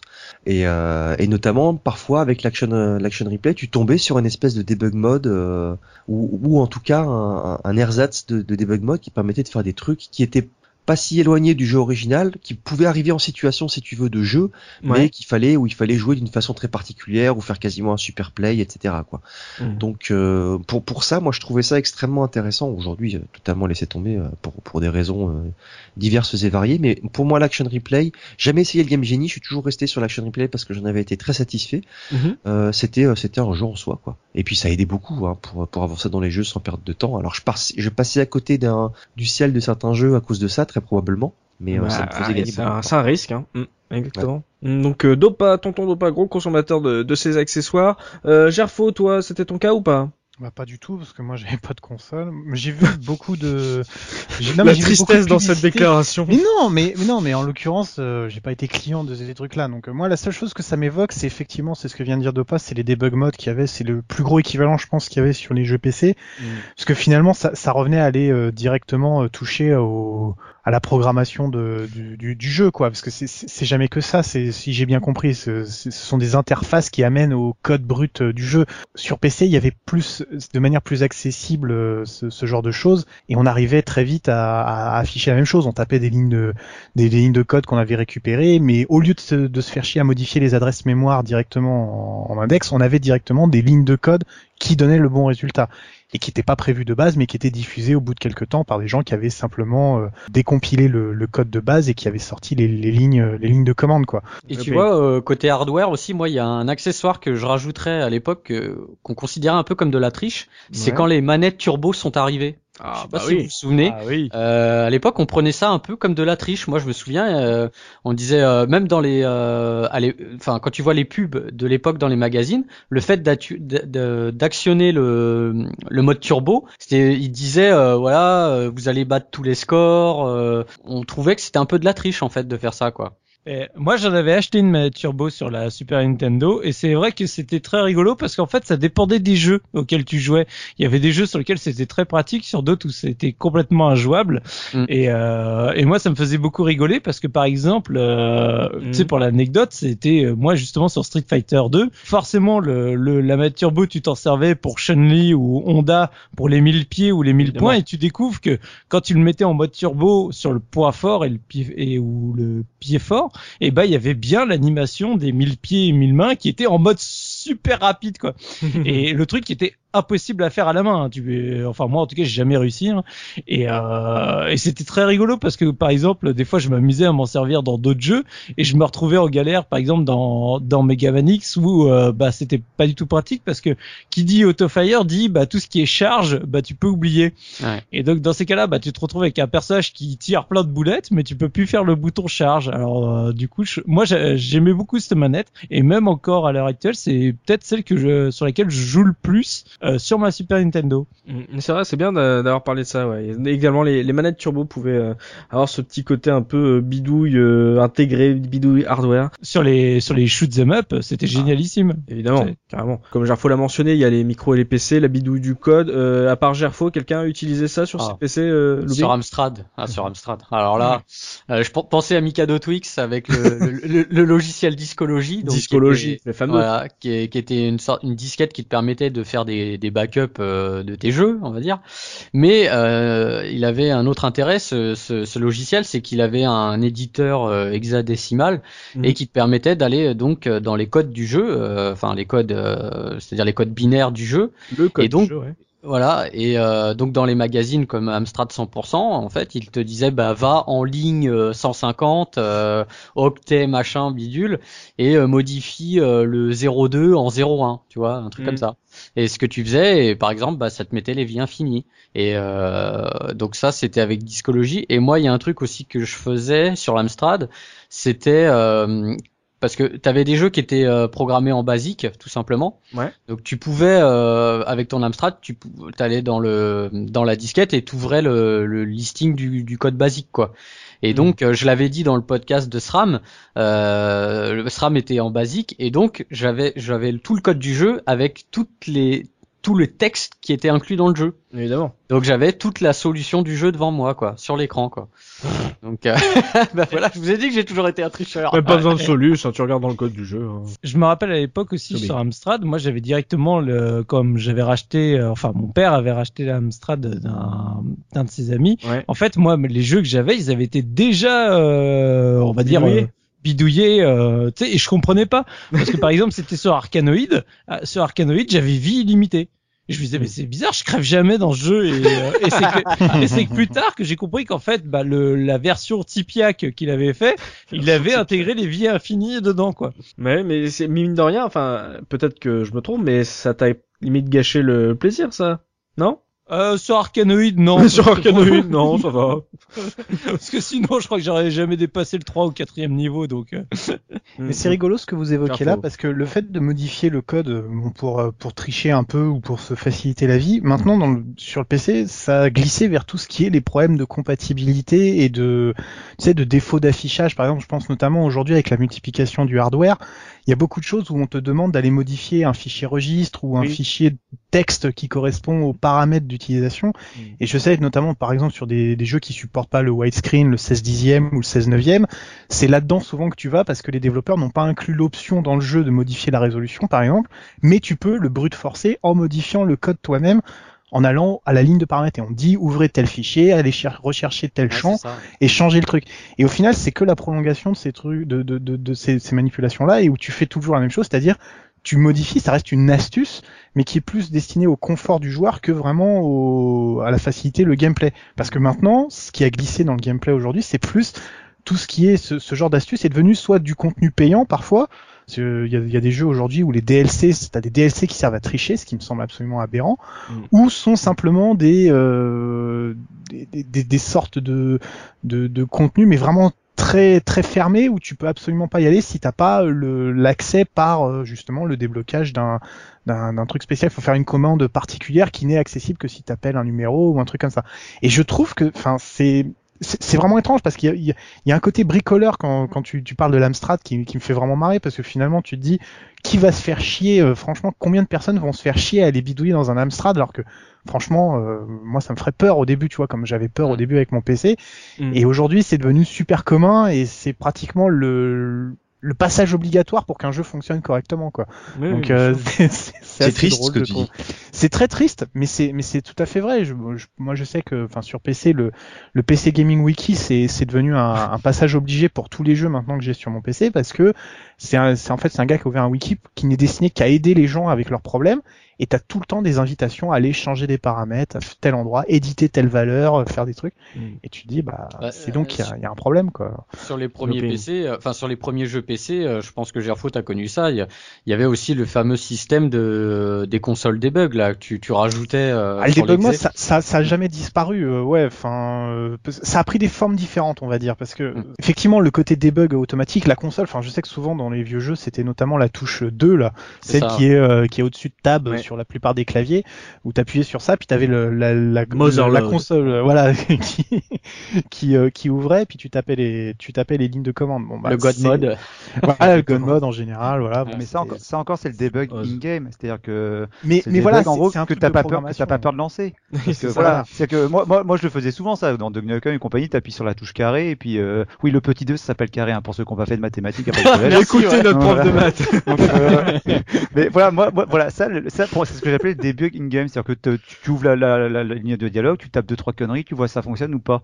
Mais par contre, le- les modifications de code hexadécimal qui se faisaient avant de lancer le jeu, moi je les faisais toujours, mais en, enfin toujours, que j'en ai fait des tonnes, en tremblant, parce que tu Bah, disais tiens, je ouais. modifie un chiffre, euh, alors ça va peut-être me modifier l'argent ou le nombre de vies, mais ça peut également complètement foirer le jeu, il va falloir que je le désinstalle, et, sachant que euh, moi en plus quand, quand je découvrais le PC à l'époque, j'avais vra- vraiment peur en plus que ça influe sur le reste de mon PC et pas que sur le jeu. Quoi. Tu sais, t'as as des niveaux dans les difficultés des codes. Tu sais, quand tu vois que c'est marqué, il faut modifier une valeur du registre, tu fais oh putain, ça va être super chaud. Je vais Oui. faire une save au cas où parce que j'en ai planté Un des PC comme ça de- aussi. Un backup de tout le registre simplement pour pouvoir avoir 20 dollars de plus dans un jeu. Tu vois, tu sais, tu fais putain, je suis un hacker, c'est trop fort quoi. Oui, mais c'est vrai que t'as raison de comparer ça à hi- entre hier et aujourd'hui, parce qu'aujourd'hui, euh, je pense que des jeunes joueurs ou des, ou enfin aujourd'hui en, en règle générale, grâce à Internet, on est, on a moins peur de ça puisque on suit un tuto euh, qui n'a pas changé, euh, augmenter les valeurs dans dans le registre d'un Skyrim pour augmenter le nombre de branches d'un arbre ou la distance d'affichage, alors qu'à l'époque quand on n'avait pas euh, autant d'informations, euh, qu'on n'était pas sûr, bah comme dit Oz, bah tu suais à grosses gouttes avant de bidouiller le code parce que t'avais peur de casser ton jeu limite. Hein, c'était c'était un peu ça, c'était on était moins informé donc euh, un peu plus craintif sur ce genre d'un truc d'information ouais. Mm. Exactement. Donc ça c'était la, la bidouille messieurs, là c'était la fin de cette première partie justement sur la bidouille, les, bonnes astuces, les bons plans entre amis. Euh, on va passer à la deuxième partie qui correspond justement euh, au truc officiel, donc euh, les astuces. On va commencer par les codes et les passwords. On en a parlé un petit peu les manuels, les magazines euh, qui donnaient des codes, comme disait Dopa, les les codes qu'on recevait à la télé ou que les joueurs donnaient et que donc on notait avec passion sur n'importe quel bout de papier qui se présentait devant notre télé. Soit c'était pour avancer justement pour aller à de tel à niveau, soit c'était pour les vies infinies. Looping, ces codes, est-ce que tu utilisais beaucoup ou alors euh, grâce au truc euh, d'action replay, c'était moins ta cam ça? Non, je les utilisais beaucoup. Bah, comme je l'ai dit, euh, j'ai découvert ça grâce au club Nintendo, hein, l'existence euh, des, des codes. Et aussi, il y a un truc que je me rappelle, je pense qu'on l'a tous fait. C'était euh, quand t'allais chez le marchand de journaux et, et tu- bon, t'achetais un ou deux magazines, mais tu pouvais pas tout acheter. Donc t'achetais pas le magazine Solus Toi aussi, tu découpais dans les magazines que Non, t'achetais je pas découvrais pas chez le marchand de journaux. Non, mais par contre, tu le retenais dans ta tête. Tu sais, tu Ah bah voyais oui. le seul code qui t'intéressait sur euh, tout le magazine. Alors tu disais, alors haut, haut, bas, bas, gauche, droite, gauche, droite. Alors, tout sur ta main aussi. Ah oui, aussi, des fois, crayon. oui. Effe- effectivement, mais moi je me souviens parce que bon, je faisais, la- j'allais au marchand de journaux euh, qui était euh, quand ma mère faisait les courses. Je vous avais déjà expliqué quand je jouais à la, aux bornes d'arcade, etc. Mm. Et donc tout le long qu'elle faisait les courses, j'essayais de retenir le code, tu sais. Et moi, la Enfant fiche de autiste. course, maman. le, le, le môme qui oublie juste de prendre une feuille et un stylo quoi. Et puis après Bah, tu le ouais. vois arriver en discrète tu sais, euh, chez le libraire, tu sais avec son son impair, les lunettes de soleil, tu sais euh, en train de prendre des notes et tout genre euh, oh, il faut pas qu'on me repère, faut pas qu'on me repère. Euh, on n'avait pas de téléphone pour prendre en photo la page, tu vois. Bah, voilà, c'est ça. Voilà. Et euh, bah juste, hein, je vais le placer maintenant. Hein, je Oui. pense que euh, bah moi j'ai été publié une fois hein, pour un code. euh, j'avais mis une fois sur le forum de la case rétro. euh, euh, j'avais trouvé euh, sans faire exprès euh, un code sur euh, PS1. C'était Ouais. pour un, jeu- un jeu de boxe et euh, j'avais trouvé à la manette en faisant une manipulation, euh, j'avais trouvé un code. Donc voilà, euh, on, on gagnait le match en fait sans faire le match dans un jeu de boxe. Oh. Et donc et j'avais envoyé donc euh, mon astuce euh, à un magazine qui s'appelait Play Power. Et, on donc, a mis du temps à le retrouver hein. Ouais, ouais, j'ai galéré pour retrouver ce magazine, mais je l'ai retrouvé. euh, et en fait, euh, bah, bon, moi, j'envoie mon astuce, et puis bon, le temps se passe, je crois peut-être un mois, deux mois. Puis je vais voir, je vais au libraire justement, et je vois, et je vois euh, le, le tips du mois, euh, Marc euh, de euh, telle ville euh, a gagné euh, Tomb Raider 3 grâce à son astuce dans ma, dans le jeu, un tel et tout quoi. T'as acheté, le magazine, ou- t'as- t'as acheté le magazine ou t'as retenu le code de tête là? Alors j'avais acheté le, non, j'avais acheté le magazine que j'avais perdu, le magazine je l'ai perdu et je l'ai racheté il y a quelques mois, je l'ai retrouvé sur internet Mm. et euh, pour la petite histoire, j'ai jamais reçu le jeu que j'avais gagné. Merde. Tomb Raider 3, bon, ça va, t'as pas raté grand chose, mais c'est. Parce que t'avais ouais. donné une fausse adresse. Peut-être. Ah, les codes, donc vous avez vu, un looping a, a pu euh, donner de, de bons codes, codes que n'a pas reçu malheureusement Dopamine, Dopa, toi, justement, l'école, là, c'était ton affaire, puisque tu as permis à beaucoup de, de jeunes joueurs de l'époque euh, de se débloquer facilement. Euh, par rapport aux codes, euh, par rapport à ta manière de les consommer et aussi à ta manière de les transmettre, comment tu étais, toi? Bon, ça, ça par contre, c'est des trucs que j'ai jamais, euh, j'ai jamais trouvé de code euh, tout seul. Et euh, le, truc que je retiens le plus par rapport au code, c'est la dimension magique entre guillemets, parce qu'il y a des codes qui étaient sacrément difficiles à faire. C'était un truc de, de poulpe, ouais, parfois fallait que tu te, je crois même qu'il y avait des codes où il y avait les deux manettes qui entraient en, en jeu, parfois Mhm. fallait brancher c'est dégueulasse. ça. manette. Ouais, c'est assez dégueu. que ça, faut, faut que le joueur ait deux manettes. hein. Tout à fait. Bon, c'était quand même assez souvent le cas. Hein, souvent, que- c'était souvent des jeux de joueurs. hein. Ouais. Ouais. Ouais, ouais, ouais.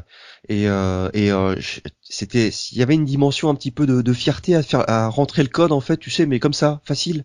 tu t'es à côté de ton pote, tu fais bon allez, qu'est-ce que tu veux, machin, tac tac tac tac, tu fais une manip avec euh, 12 euh, 12 séquences quoi. Mm. Et puis hop, ça apparaît à l'écran. L'autre, l'autre, tu lui dis bah voilà, tu fais oh, oh baba gauche droite gauche droite oh, baba, et puis en même temps t'appuies sur AB et carré, facile. L'autre, il le fait cinq fois, il le foire, et puis toi, tu lui dis non mais regarde, c'est facile, tac, et puis tu le rentres et tu lui ressors euh, en, en le dégoûtant. Il y avait cette dimension un peu magique. Et sinon, euh, non, moi, j'ai, j'ai- t'avoue que c'est pas le, le genre de truc. En dehors de ceux qu'on me refilait, euh, j'ai j'ai cherché pourtant des codes, et évidemment le, le Konami code que tu que tu essayes un petit peu à toutes les sauces. Oui. J'ai pas eu de, de vécu particulier par rapport à ces codes-là en tout cas. Alors Et, j'ai une euh, anecdote ose. parce que je, je, je pose une question, mais je pense que moi il y a un truc euh, dont je me rappelle dans les manuels de jeu, euh, paix à leur mémoire, c'est que euh, il y avait toujours dans, enfin sur Mega Drive, il y avait, et je pense que c'était pareil pour ma Notes. système, il y avait toujours les notes à la fin. T'avais une dizaine de pages qui étaient euh, Dizaine de pages, lesquelles- gentil.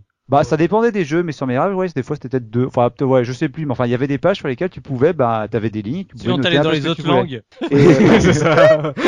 et, et en fait, bon, moi, j'ai jamais écrit sur mes manuels parce que je voulais pas écrire. Quand j'avais un code, je le mettais sur un bout de papier que je glissais de toute manière dans, dans mes cartouches. Mhm. Et euh, il y a un truc que j'ai trouvé euh, génial récemment, c'est-à-dire il y a, y a un an, je me suis, euh, j'ai acheté en fait Panzer Dragoon sur sur Saturn. Et en fait, quand j'ai reçu le jeu, bon, euh, j'avais pas encore la Saturn à l'époque, mais le premier réflexe que j'ai fait, c'est que j'ai pris le, la boîte, j'ai ouvert, j'ai pris le manuel, j'ai regardé, et en lui arrivant à la fin du manuel, bah, je vois une écriture d'enfant sur les euh, sur les lignes. Et en fait, j'ai j'ai trouvé ça vachement touchant finalement d'avoir le jeu entre les mains et de me dire qu'il y a peut-être d'où, euh, je sais pas, peut-être une quinzaine d'années, t'as un mec, un adolescent qui jouait au jeu et puis qui mettait les codes au fur et à mesure. Et euh, finalement, j'ai trouvé que bah, il y avait une sorte de vie qui ressortait du jeu par le biais justement de ces codes qui avaient été annotés au stylo bic. Quoi. Alors maintenant, c'est un, un un côté nostalgique, mais euh, je t'assure qu'à l'époque, euh, quand j'ai acheté un jeu d'occasion et qu'il y avait des annotations au bic, ah là là là là, moi je détestais ça quoi. C'est ça. Moi, mais pourquoi t'as écrit ça Voilà, ouais. C'est même pas le fait que tu sais, tu- t'aies du spoil ou quoi, c'est le fait que ça soit écrit au stylo sur le manuel, quoi. Je, je, je comprenais pas qu'on puisse faire ça, quoi. Bah attends, il y a marqué. Enfin, est-ce que toi Ah, il il y a écrivait sur les une page notes? dédiée pour ça. Hein. Bah ouais, mais je sais pas. Je, moi, je trouvais que euh, voilà, un manuel, c'était, il fa- fallait le respecter et pas écrire dessus. Le mouvement de défense des Respect the manual. non, l'écriture sur les manuels. Ah, mais je suis d'accord avec toi. Moi, j'avais le, j'avais un petit carnet euh, qui normalement devait servir à noter les mots en anglais que tu connaissais pas pour les apprendre bien consciencieusement. Tu sais, c'est les petits carnets où sur le côté t'as A, B, C, D euh, en, faisais en ça, décalé. Ouais, je faisais ça. Ouais. Merci, ça s'appelle un répertoire. On a appris le carré et le répertoire aujourd'hui grâce à Prof. Rose. Merci. Merci, prof. Merci pour vous servir.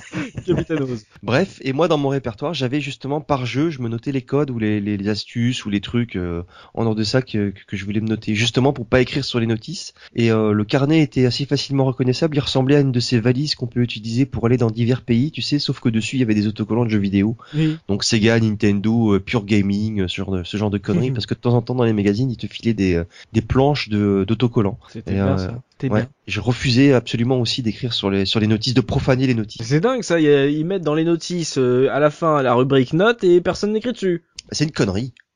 D'accord. Moi, enfin, moi, j'écrivais pas dessus. Je faisais comme Dopa. J'avais, je prenais un petit, une petite feuille de répertoire que je déchirais. J'écrivais les codes dessus. Et parfois, je découpais même dans les magazines. Oh, sacrilège.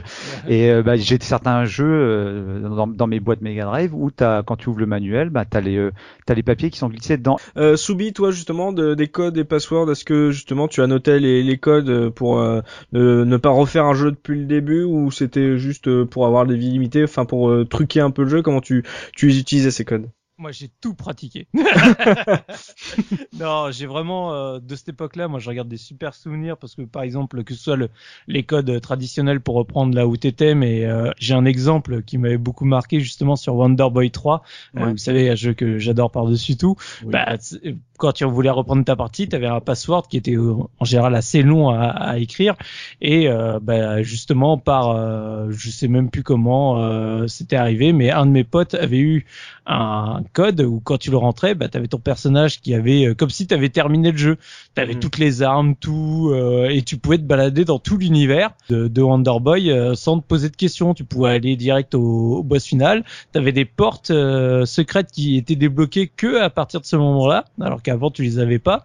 Donc tu pouvais vraiment circuler partout. Ça me donnait euh, une sensation de liberté sur le jeu euh, qui est, que je trouvais Instantané, extraordinaire. quoi. Ouais, instantané que je trouvais extraordinaire. Après, euh, moi, à l'époque, euh, les tous les codes, etc. Moi, je me les, je m'étais fait un, tu sais, un classeur, mais euh, tu sais avec euh, le ceux où il y a les trucs en plastique dedans. Oh, mais je, qui- je fais la même, Subi. Ouais.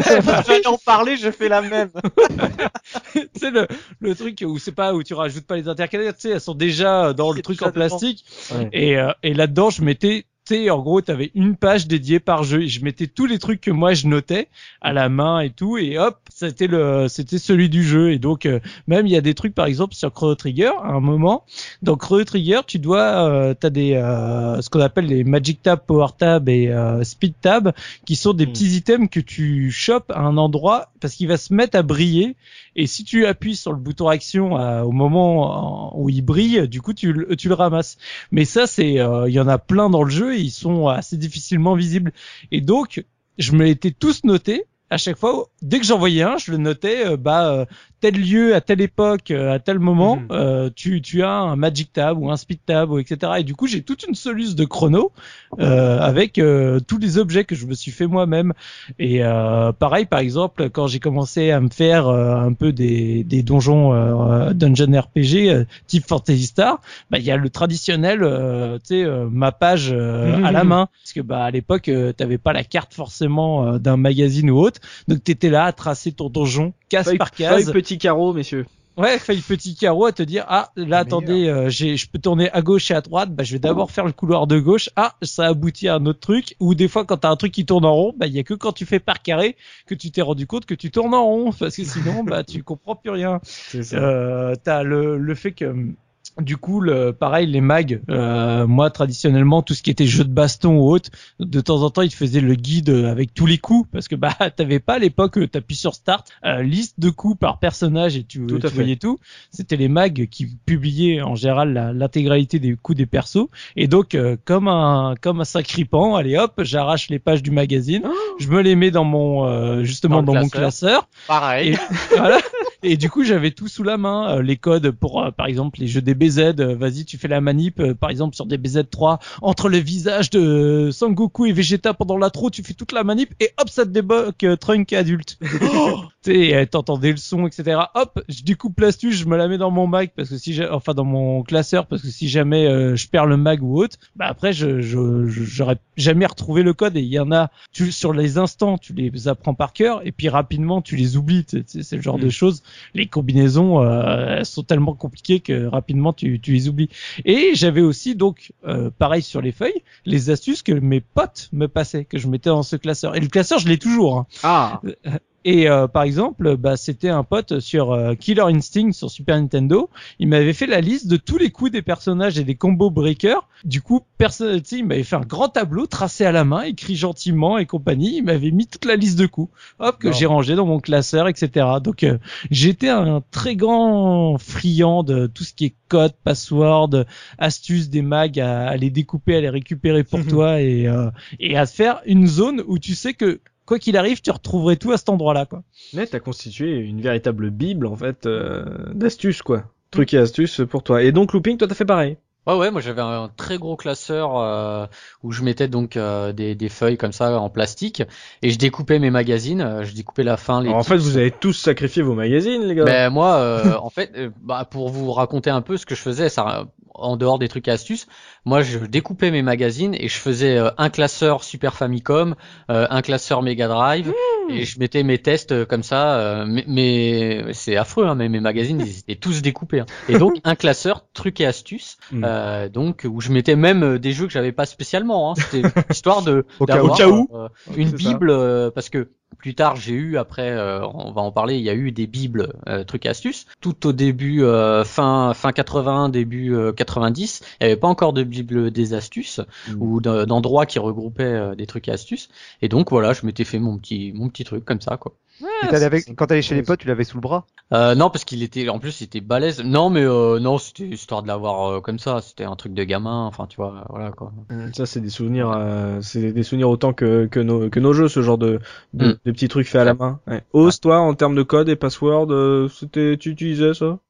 J'ai pas j'ai pas fait de, de répertoire ou de classeur comme euh, comme les comme les camarades non moi franchement c'était euh, moi je dis enfin moi ils étaient rangés dans la boîte des jeux parce que c'était le truc le plus simple c'est-à-dire que quand j'allais chez les potes qui avaient une Mega Drive j'amenais mes jeux avec moi et du coup il y avait les codes qui étaient dedans mais par contre c'est vrai que j'ai pratiqué le découpage de magazines également quoi donc Mais tu dis euh, ça parce que t'étais sur Mega Drive, t'avais la boîte en plastique. Sur Super Bah, voilà. Nintendo, c'était vachement plus compliqué. voilà, il y, il y avait, il y avait, il y avait ce côté pratique là. Bon après j'avais que deux trois potes qui avaient la Mega Drive, donc forcément quand j'allais chez les potes qui avaient la Super Nintendo. Par contre il y avait un truc que que, j'aimais beaucoup faire, c'était euh, quand j'allais chez les potes qui avaient la Super Nintendo, c'était si par exemple, alors, en plus on en parlera un peu plus tard, mais on lisait pas tous les mêmes magazines. Moi j'étais plutôt console plus, d'autres étaient plutôt Player One. Et quand j'allais par exemple chez un pote, je savais que par exemple, je sais pas, il avait, je sais pas, Super Castlevania. Bah je sais que dans tel console plus, j'avais lu tel code ou tel euh, tel mot de passe. Et du coup, bah, j'arrivais chez lui en disant tiens, est-ce que tu connais ce mot de passe? Est-ce que tu connais ce code là Et euh, du coup, on pratiquait. Et eux faisaient la même chose quand ils venaient chez moi. Bah, ils disaient tiens, sur tel jeu Mega Drive, est-ce que tu as essayé ce code là Et euh, du coup, il y avait une sorte d'échange euh, qui se faisait par par console, par jeu, mais également par magazine en fonction de ce que les uns les autres avaient et puis ils lisaient quoi. Et en Donc général, ça, prof Oz, ça s'appelle la mémoire, c'est ça? Mais en général, c'était pour te débloquer ou c'était pour faire des trucs rigolos avec tes jeux? Moi, je suis resté essentiellement sur le pour euh, fluidifier le l'expérience. En fait, je reviens sur ce que disait Gerfo en début d'émission, c'est-à-dire que moi, j'avais aucun complexe à, à jouer au jeu en mettant quelques quelques mots de passe, mais j'avais pas de plaisir non plus parfois à le rendre trop facile. Et c'est vrai que souvent les jeux, j'essaye d'abord de les faire de manière euh, normale, de manière honnête. Et euh, généralement, c'est quand j'avais fini un jeu que bah, je regardais un peu ce qui se faisait au niveau des mots de passe, des codes, et puis euh, bon, on en parlera un peu plus tard, mais à l'époque, Internet n'existait pas, mais il y avait autre chose qui permettait d'avoir des, des codes au-delà des magazines. Et moi, c'était comme ça, j'essayais de voir si j'avais loupé quelque chose. Mais il y avait certains jeux pour lesquels, ouais, il y avait un réflexe. J'ai un exemple, c'est vrai que sur euh, Revenge of Shinobi, Ouais. le- dès le début, mais peut-être parce que j'ai vu mon frère le faire avant moi, j'avais le réflexe de faire le code qui donnait les, les shurikens infinis. et, euh, et je crois Euh, que... de- Saligo. Oui, mais je l'ai toujours fait. Je l'ai toujours Réflexe, c'est un mot important, ouais, c'est vrai. Ça, Mais c'est oui. des trucs où t'as même plus l'impression de tricher, t'as l'impression que c'est un truc naturel à faire au début, ouais. Mais voilà, c'est ça, c'est que tu vois, le, à chaque fois que je le lance, que ce soit Mm. sur ma Mega Drive ou même là, il y a récemment, quand je l'ai refait en, en émulation, Mm. je, je suis parti dans le menu d'options, je vais sur le, sur le, je crois qu'il faut mettre 80 ou 8, faut rester appuyé sur le bouton start et au bout de 20 secondes, ben, t'as le 8 qui se transforme en signe de l'infini. Voilà, et c'était un réflexe et systématiquement, je, je le fais. J'ai essayé de jouer au jeu sans faire le, sans faire le code et finalement, j'y reviens systématiquement. Alors du coup, c'est Mm. vrai que ça me facilite le, le, le jeu, Ah bon? Non, sans déconner. mais euh, mais du coup mais je mais je- des fois ça pousse même à l'absurde parce que je me rappelle même à l'époque euh, avant même de connaître les émulateurs où j'ai essayé de faire mon super player sur Shinobi en me disant bah tiens je vais jouer au jeu sans utiliser les shurikens. Hmm. mais je faisais quand même le code shuriken infini.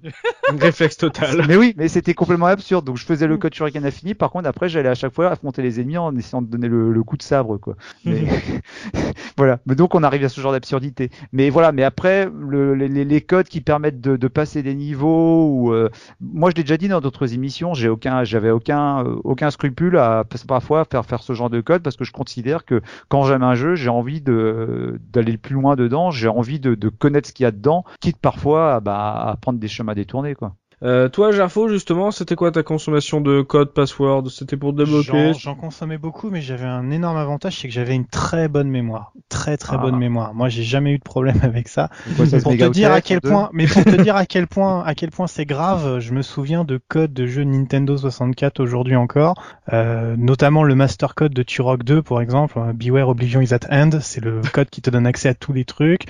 Euh, je me souviens de tricks que j'avais lus dans des consoles plus pour euh, des figures spéciales avec Rune Goldberg sur euh, Tony Hawk Pro Skater.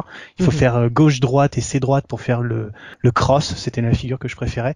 Donc voilà, c'est que des trucs comme ça. Je, je, je, je, je confirme, hein, ce sont des trucs que je dis de mémoire, je n'ai pas triché, je suis pas allé voir sur internet. Hein. C'est des trucs comme ça qui me reviennent de temps en temps sans que, sans que je le veuille. Et voilà, je sais qu'il y avait des astuces sur Mission Impossible pour avoir des, des, des armes avant. Bon, c'est des trucs. J'avais voilà, moi j'allais dans les dans les chez les marchands de journaux, je les lisais puis je m'en allais. Puis je les j'achetais jamais quoi. Je veux dire, c'était c'était con.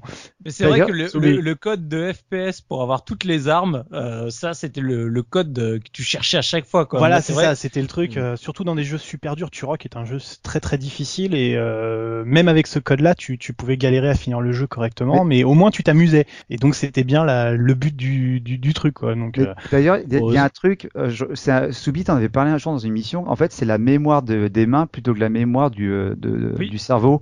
Parce que finalement, tu vois, j'y repense parce que j'ai j'ai eu du mal. Je, je, suis incapable, par exemple, de redonner le code qui permet de donner les shurikens infinis sur le, le Shinobi. Et pourtant, la manette en main. Voilà, ouais, mais quand t'as la manette en main, je sais exactement ce qu'il va falloir faire, sur quel bouton, sur quel bouton appuyer.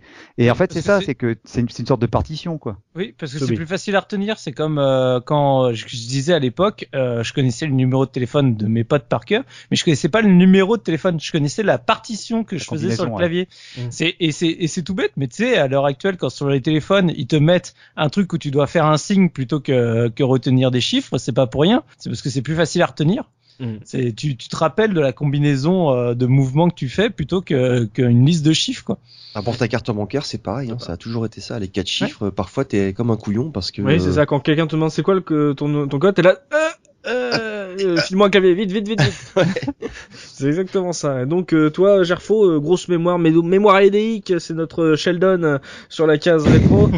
Attention, parce qu'il y a des gens qui m'ont déjà appelé comme ça, ça m'a énervé. parce qu'ils avaient raison. Euh, non, mais- tu retenais, ouais. Tu retenais Non, beaucoup de mais- choses, mais pas forcément euh, euh, volontairement en fait. C'est juste tu Non, un mais truc, voilà, ça te restait dans la tête. Non, et- en fait, ça dépend des jeux. C'est-à-dire, je, je prends l'exemple de Turok parce que c'est vraiment un jeu où euh, pendant très longtemps, je n'ai pas pu y jouer sans, sans le code en fait. Ouais. Pour moi, c'était un jeu qui était tellement dur que je, je n'arrivais pas à aller loin dans le jeu. C'était extrêmement frustrant. Mm. Et le code devient une manière de profiter du jeu vraiment. C'est-à-dire, tu sais que t'es mauvais face au jeu, mais non, mais non, non, mais sérieusement, on rigole, mais euh, voilà, mais je veux dire, hein, à, à un moment donné, à un moment donné aussi, c'est quand même vachement euh, pénible quand t'es coincé dans un jeu et que tu, tu n'arrives pas à passer une difficulté.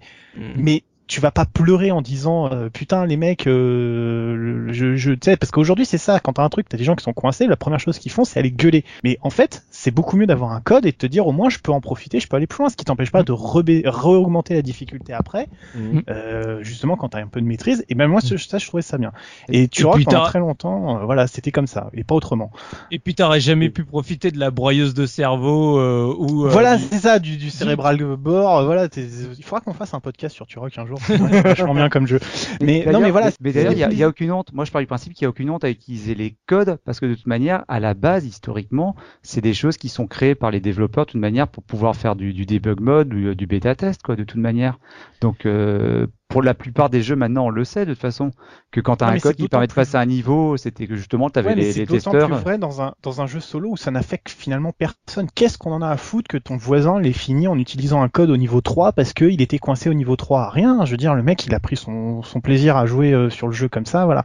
Et Turok aujourd'hui, enfin, c'est un jeu, euh, j'aurais aucun problème à le finir. Je, je l'ai fait après par par goût du défi évidemment, mais aussi Mhm. parce que euh, finalement le jeu était très bien fait et bien pensé. Et ça m'a fait plaisir de le finir comme ça. Mais bah, ouais, des fois tu mesures pas, t'es- tu t'es pas bon à tout, tu peux pas tout faire, euh, bah voilà. Et c'est pour ça que la mode aujourd'hui de faire beaucoup de jeux en multi où tu sais où il faut que tout le monde soit fort, mais en même temps il faut qu'il y en ait qui soient plus forts que d'autres, sinon c'est chiant. Bah c'est ça qui met beaucoup de frustration finalement et qui met que les vu qu'on veut plus faire forcément des jeux en solo qui sont intéressants, bah ou alors qui sont euh, trop simples parce qu'il faut que personne ne gueule face au jeu ou au final quand les gens gueulent parce que ils le trouvent trop facile, bah c'est pas grave, les gens l'ont acheté et l'ont fini donc euh, bah de quoi tu te plains? Mm. bah je me plains que je me suis un peu fait chier quand même et voilà mais des, des, c'est des choses qui sont un petit peu compliquées qui justement le code permet de lisser ça pour que chacun puisse y trouver son compte et je pense que c'est une composante essentielle qui doit continuer à exister dans le jeu aujourd'hui parce que elle permet, euh, en plus de faire le con, parce que il y a quand même plein de fois où tu fais simplement le con pour le plaisir de faire le con, mais aussi de jouer sérieusement à des moments sans te frustrer systématiquement, quoi. Et Mm. c'est vachement important. Pas de problème, monsieur, c'est 20 euros aujourd'hui.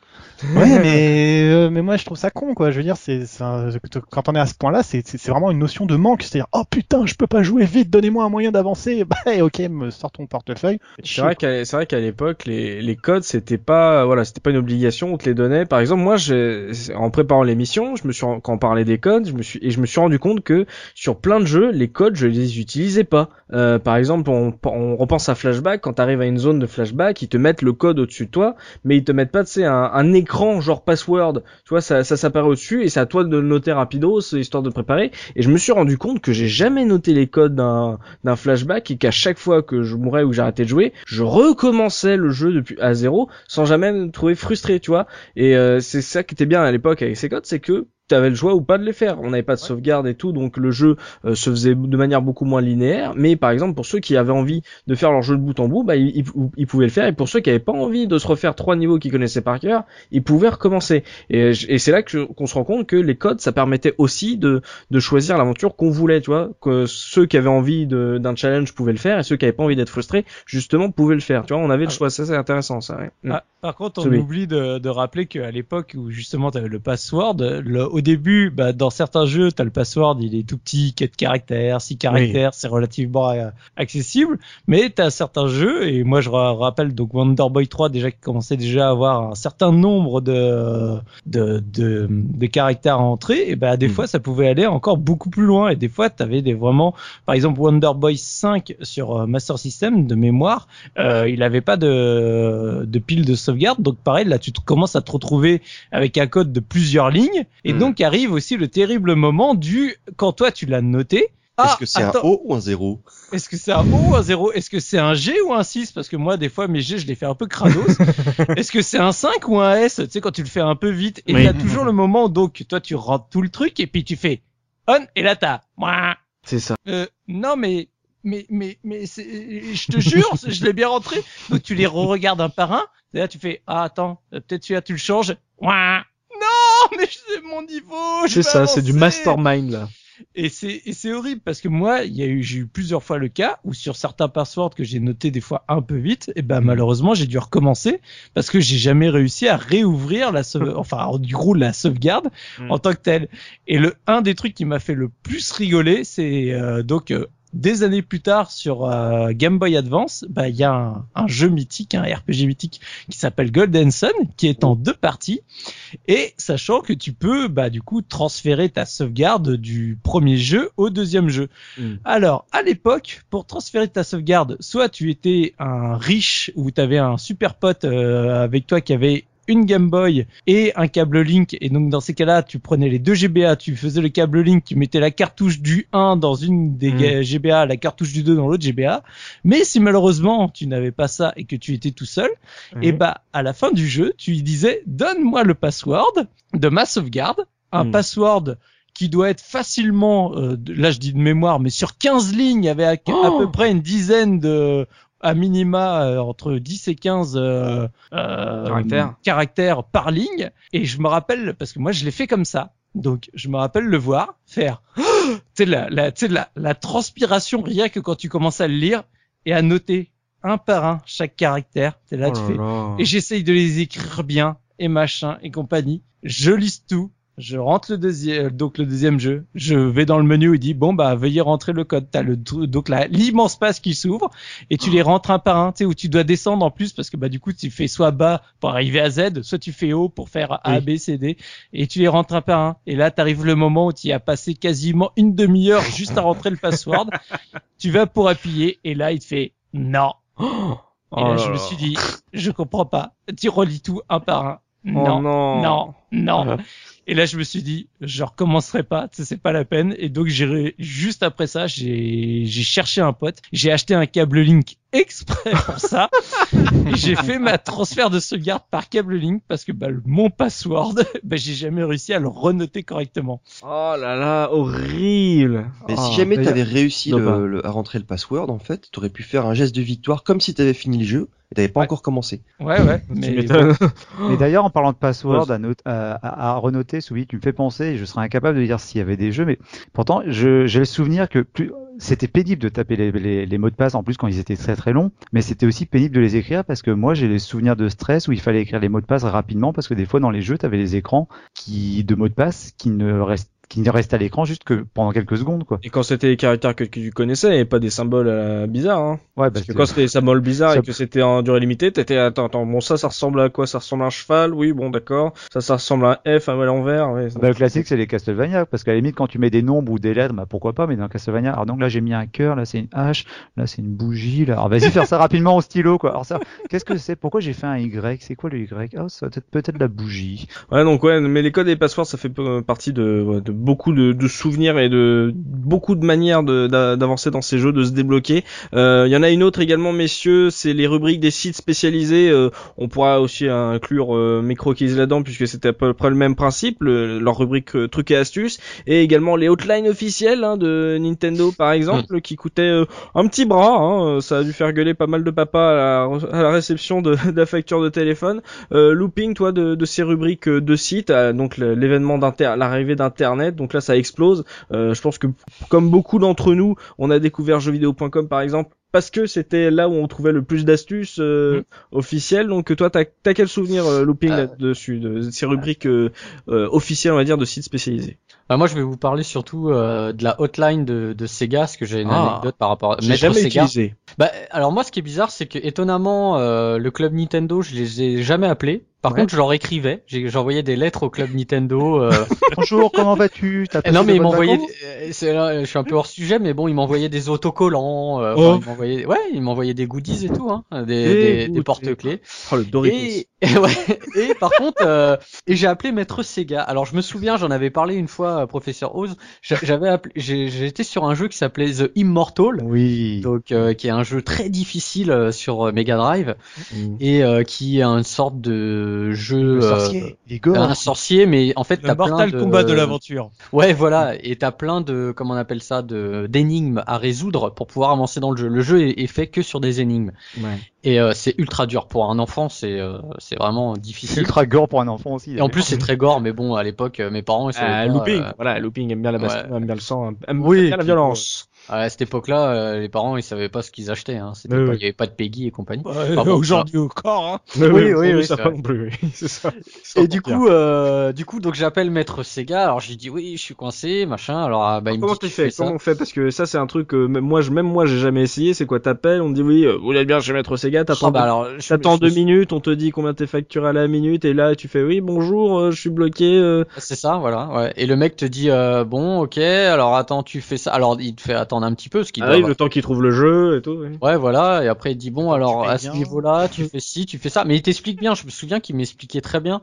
Bon, à la fois c'était des énigmes, donc il y avait, il y avait une, une vraie solution à apporter, tu vois. Et quand il me, mm. il me disait, bah, tu pousses le mécanisme, tu vois, tu fais, tu fais ça. C'est pas comme si je l'appelais, je disais, euh, dans Mario, je saute et je tombe dans le trou. il fallait quand même leur poser des questions précises, parce que tu vois, ah quand tu arrivais, tu demandes, moi, je me, les rares fois où j'ai appelé chez Maître Sega, c'était que je leur demandais, tu sais, j'avais, par exemple, quand je parlais des magazines, les magazines faisaient souvent leur rubrique de test autour des, des, des, tu retrouvais souvent les mêmes jeux. Et parfois, il y avait des jeux un peu obscurs que tu trouvais pas dans les rubriques. Moi, je me rappelle un jour avoir appelé pour Alex Kidd sur Mega Drive et j'ai dit bonjour maître Sega, euh, euh, il y a quoi comme code sur Alex Kidd Et là, j'ai entendu le mec à l'autre bout du fil qui était un peu circonspect. Euh, bah, ah non, moi, il m'a, il m'a répondu direct. Par contre, euh, le souci, c'est que il me dit, ok, tu fais ça, tu fais ça. Bon, ok, je fais dans le jeu, ça marche, nickel mais l'énigme d'après bloqué. Donc je le rappelle et ainsi de suite et ainsi de suite et euh, je sais pas euh, j'ai dû appeler quasiment euh, je sais pas je sais pas combien de fois, j'ai fini le jeu mais par mhm. contre alors j'ai mes parents m'ont jamais parlé de la facture de téléphone mais je pense que euh, ça devait être assez une belle surprise. Ouais ouais, mais bon ils ils me l'ont pas dit mais bon euh, voilà. J'imagine t'appelles chez Maître Sega. Ouais, bonjour, je suis bloqué à Final Fantasy à Fantasy Star 2 au boss de fin. attendez, je fais le jeu. je te rappelle, donne-moi ton numéro, petit. Ou alors, attends, je, je te rappelle. pas de souci. Ouais, c'est mais c'est bizarre, c'est c'est un truc euh, étrange euh, aussi. Ça c'est vraiment un reliquat du passé, hein, comme on peut dire. Euh, ce coup des, des hotlines, hein, c'est quand on pouvait voir dans les dans les documentaires, dans les reportages qui montraient ce, ce genre de, de boîte, c'était le télémarketing à l'envers en fait, où c'est des gens qui appelaient pour pour être aidés. Moi, ça, c'est vraiment un fantasme. Hein. Juste, pour pour l'anecdote, mais il y a beaucoup de gens qui le savent. Mais au départ, chez euh, chez Nintendo, euh, le gars était tout seul comme maître Sega. Au départ, il était tout seul. Hein.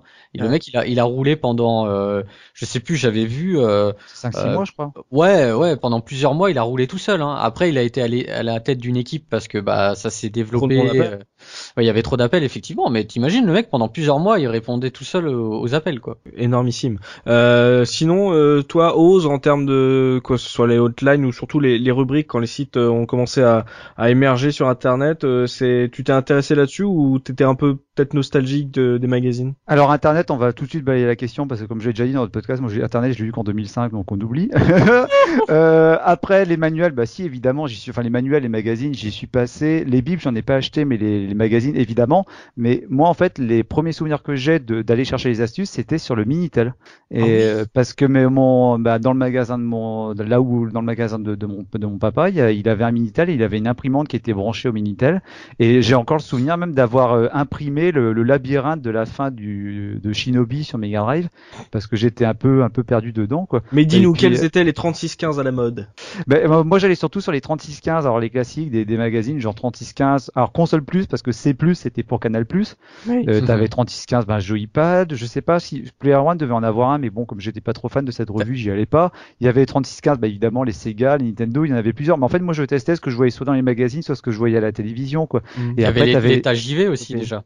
Le 3615 états JV, il, était, il existait déjà. Ah, mais ça, tu vois, moi, moi à l'époque, je connaissais même pas ça. Moi, je restais vraiment ouais. sur les trucs basiques, hein, Sega, mmh. Nintendo. Euh... Mais c'est vrai que du coup, bah, j'allais ch souvent chercher les astuces là. Mais c'était plus souvent des plans ou des. Euh... Mais c'était c'était en mode texte. C'était du genre, bah alors là, tu vas à gauche, là, tu vas à droite, tu prends la première porte, là, tu vois la première porte, bah tu la prends surtout pas. Tu prendras la deuxième. Mmh. Donc c'était vraiment là, il fallait lire quoi. T'avais pas de dessin, t'avais pas de plan ni quoi que ce soit quoi. Ah ouais, ouais bah c'est encore. Donc avant les, les sites internet, donc euh, toi, tu te t'instruisais au 3615 mais euh, ça devait coûter une blinde aussi, ça, à imprimer trucs à bah, rester là.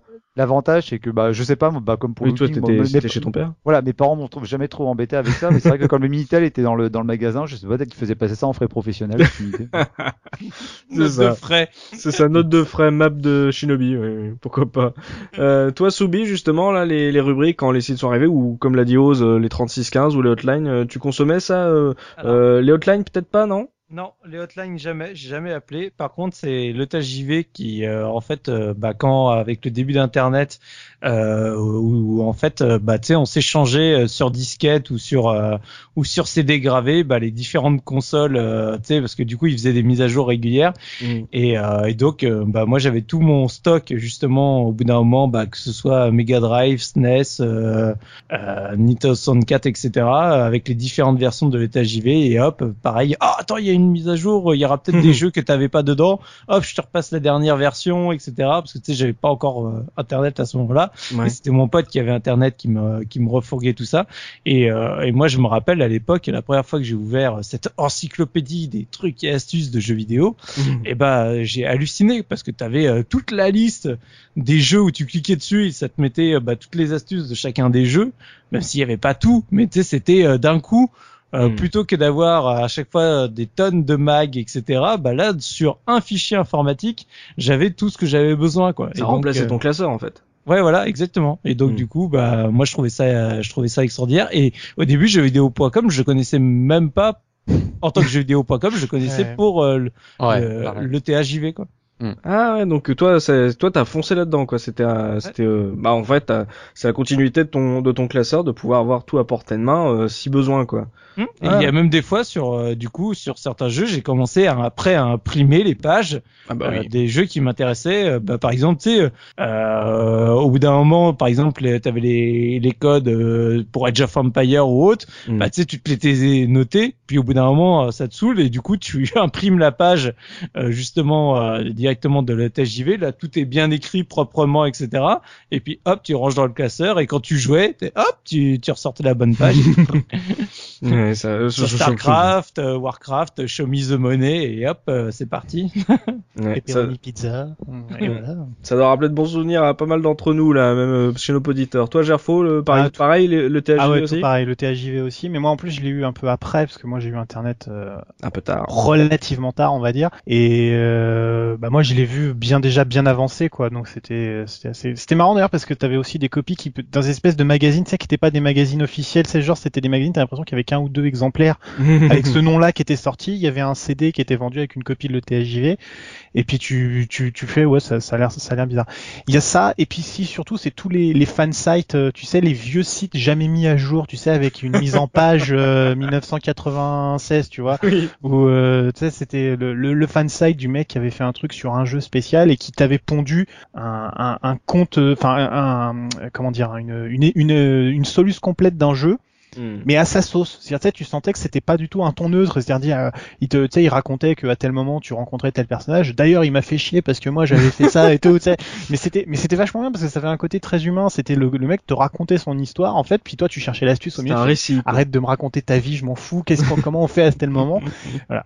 Donc moi c'était plus euh, pour rattraper le retard et tout. euh, ouais, il y avait beaucoup, beaucoup, beaucoup de choses qui étaient, qui étaient très sympas. Non mais en fait c'est vrai que tu parles des fansites. En fait je pense que ces fansites comme ça, c'est ça, c'est aussi les gens comme Looping ou Subi qui avaient fait des classeurs à l'époque et qui se sont dit bah tiens Internet euh, se développe, bah tiens mon Ouais, mon classeur ça. il va me servir et ben je vais en faire un site. euh, un moyen je n'ai pas, je n'ai pas accumulé cette bible pour rien et ils ont Ouais. sorti euh, un petit site comme ça. Mais ça devait être notamment, rigolo. notamment sur Baldur's Gate parce que je reviens Mm. toujours à ça, mais moi On revient toujours à Baldur's Gate. sur, sur le premier Baldur's Gate, le mec qui avait écrit une, une superbe, une superbe description de, enfin, aventure du jeu.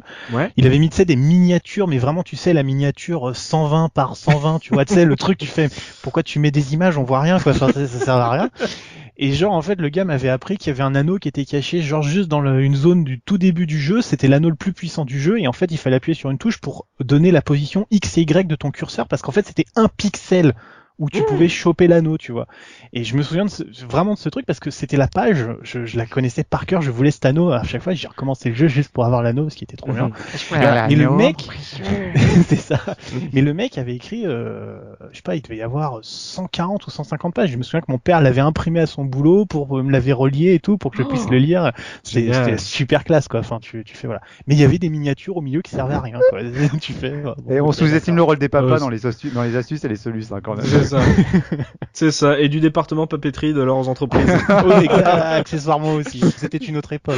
hein. On, on, on regardait pas le détail à cette époque-là. Euh, Exactement. Bah dis donc, on utilise moins de papier depuis le début d'Internet. Ah bah, programme je pense- amazonien, rien à péter. c'est ça. Euh, toi, Dopa, justement, euh, le- vu que toi tu fais partie de ça, tu étais partie prenante de ces, ces rubriques astuces euh, des professionnels. Euh, à partir du moment où Internet s'est démocratisé et tout, euh, est-ce que tu y jetais toujours un œil? Est-ce que, par exemple, avec le 3615, c'était une concurrence pour vous? Comment comment tu le voyais ça? Oh bah tu sais moi j'avais pas finalement grand chose à faire par rapport aux rubriques qui étaient papier. J'en avais euh, cinq à sélectionner ou à essayer de trouver euh, pour euh, la, la série d'émissions euh, tous les mois. Ouais. Donc moi j'étais pas vraiment embêté par ça euh, si tu veux. Il m'est arrivé de de- de- d'essayer de, faire des trucs à l'arrache sur un salon une fois. Je me souviens que pour euh, euh, il y avait il y avait Axelay. On m'a dit bah faut que tu trouves une astuce sur Axelay. euh, C'est le jeu qu'on va traiter machin. Je dis ok Merci. super euh, c'est bien. Bah, je vais essayer de donner un modus operandi pour battre le premier boss. Grosso modo c'était éviter les tirs et tirer sur le boss. Quoi. Alors, ensuite, c'est même, c'est une super astuce. Ça. Mais bon, bon moi j'ai toujours été consommateur de ces trucs-là. Quand c'était l'époque de la NES, j'avais appelé euh, la hotline euh, Nintendo. J'ai jamais appelé Maître Sega par contre, ça c'est assez marrant. Mm. Euh, parce que c'était beaucoup moins, euh, enfin dans ma tête c'était beaucoup moins médiatisé. Maître Sega c'est toujours resté un personnage de publicité et pas un truc euh, Ouais, qui existait fus fus marketing en fait. Mm. Et euh, par contre, euh, je me souviens qu'on tripait avec mes potes sur le boulot de, euh, de répondre à la hotline chez Mm. Nintendo. Je disais punaise les mecs ils jouent toute la journée. Le boulot Oh, c'est le boulot de rêve quoi. Ils Ouais, jouent à ouais, tous les jeux et en plus on avait on voyait des reportages. Je me souviens d'un reportage euh, qui avait eu. On peut le trouver d'ailleurs sur le site de l'INA, je, je crois encore, où tu voyais les gens chez Nintendo et effectivement ils avaient leur petite télé euh, et de, de, de 10 cm de, de, de diagonale et ils avaient euh, des piles de jeux à côté et eux ils ils jouaient eux-mêmes au jeu et ils notaient les astuces eux-mêmes. Donc c'était pas du tout un service qui était fourni par l'éditeur. Mm. C'était vraiment des mecs qui jouaient toute la journée pour répondre à tes questions. Et tu te rends compte que c'était pas un boulot de rêve du tout. Voilà, enfin, à l'époque, on trouvait quand même que c'était un boulot de rêve, mais je pense que Oh. pour effectivement, au bout d'un moment, il devait, il devait en suer, quoi. C'est clair. Donc, j'ai cons- consommé ça, j'ai consommé les bibles des trucs et astuces, justement, effectivement, pour avoir un petit compendium et puis pouvoir m'y référer et y revenir plus tard. J'ai consommé très tôt le THJV, qui est quand même le, le- le- la graine qui a fait naître jeuxvideo.com, c'est quand même Mm. pas rien.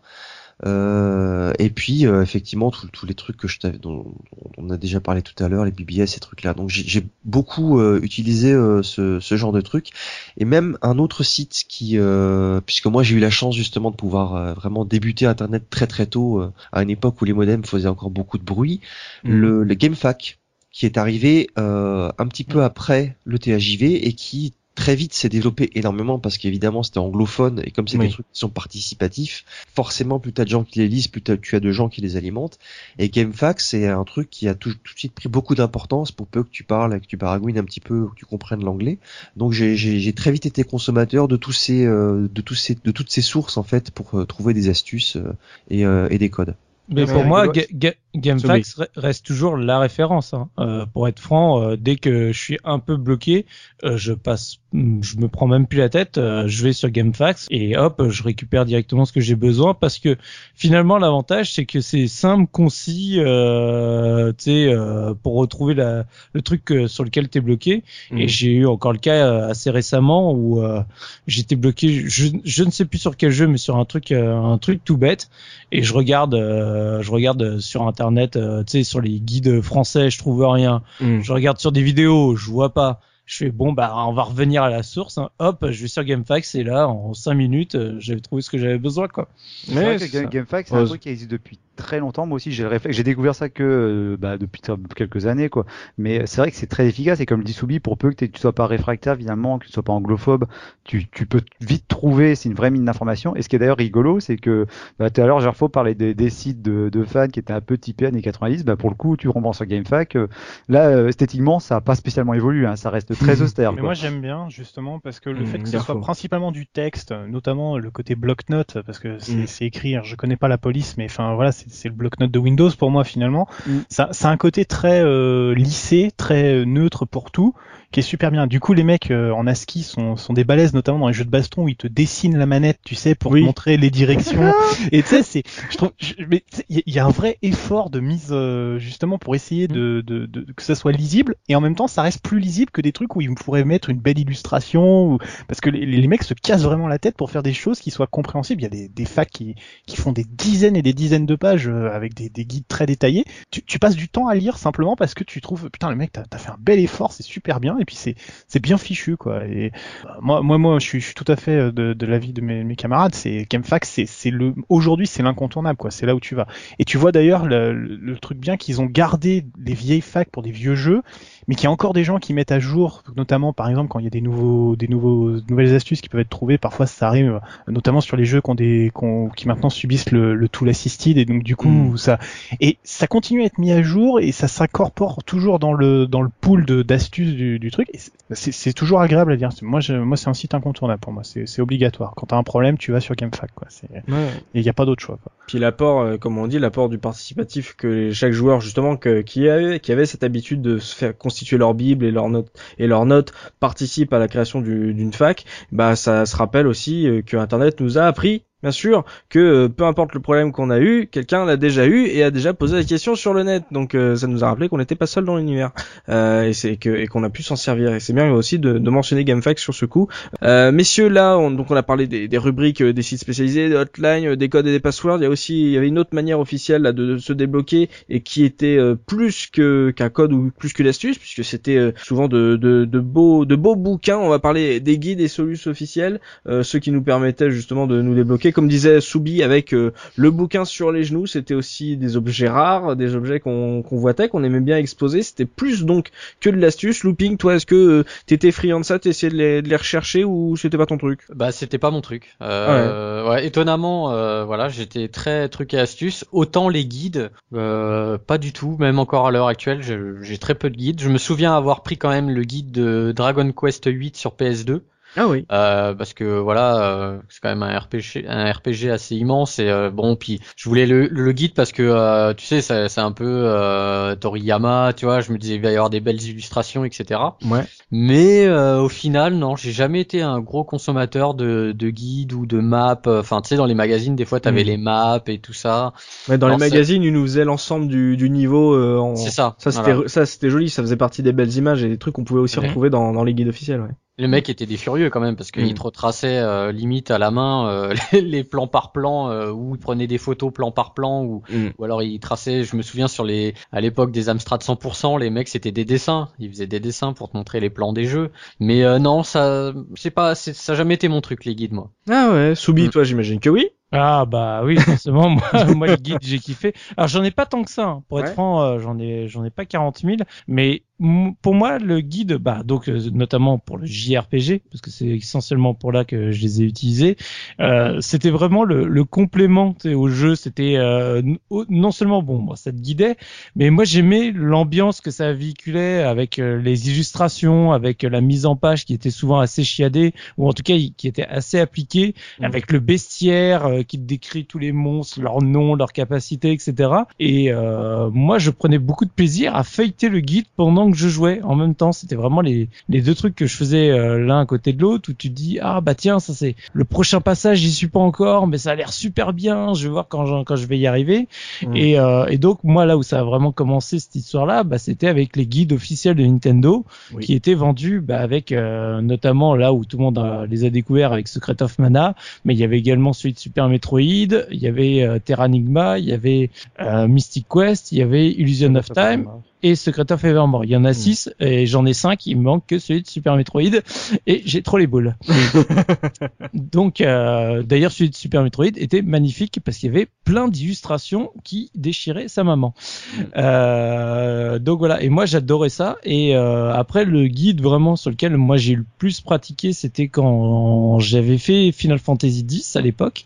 J'avais acheté le guide officiel, donc qui sont les, les gros guides euh, euh, qui, qui sont général Ouais, voilà, qui sont vendus à une, quin- une quinzaine d'euros, que je trouve magnifique. Mais vraiment, à chaque fois, moi, j'a- j'adore ce genre de guide, avec tout le descriptif, etc., les illustrations, tout le bestiaire, la totale. Et moi, j'adore, j'adore, j'adore. Et comme je disais souvent, en plus dans les dans les JRPG, euh, faut pas se leurrer. Il y a des moments où tu fais les phases de leveling. Bah, si tu fais du a a a a a a a, a jusqu'à ce que tu aies fini le match, puis tu tournes en rond et tu fais a a a a, oui. et bah c'est les moments où je passais mon temps à éplucher tout le tout le guide pendant que je faisais du leveling à côté, que j'avais pas besoin de regarder à la télé, quoi. Et t'avais pas peur aussi, euh, c'est cette tentation de regarder plus en avant, le fait de entre guillemets te spoiler euh, les environnements, soit ça te gênait pas, ça te faisait pas peur? Non, c'est parce que justement, euh, si tu veux, c'est hum, moi je trouvais que ça me spoilait pas tant que ça, parce que ça- certes ça spoilait l'environnement, Mhm. mais ça me spoilait pas l'histoire ou autre parce que je lisais pas le détail. Mm. Et au contraire, c'est si tu veux, c'est comme quand à l'heure actuelle, tu regardes des images du jeu avant de l'acheter et tu on te présente tous les environnements du jeu. Oui. Et tu fais ah bah il y a je sais qu'il y aura tel temple, il y aura telle ambiance, il y aura tel niveau, etc. Bah c'était pareil, sauf que c'était sur un sur un magazine. Donc euh, en soi pour moi c'était il y avait même souvent des images des environnements, tu les avais déjà vus dans les tests ou autres. Donc euh, Mm. ça me spoilait pas. Au contraire, comme je disais, moi ça me donnait envie d'aller plus loin. Je me disais oh là là, euh, va falloir y aller Vivement.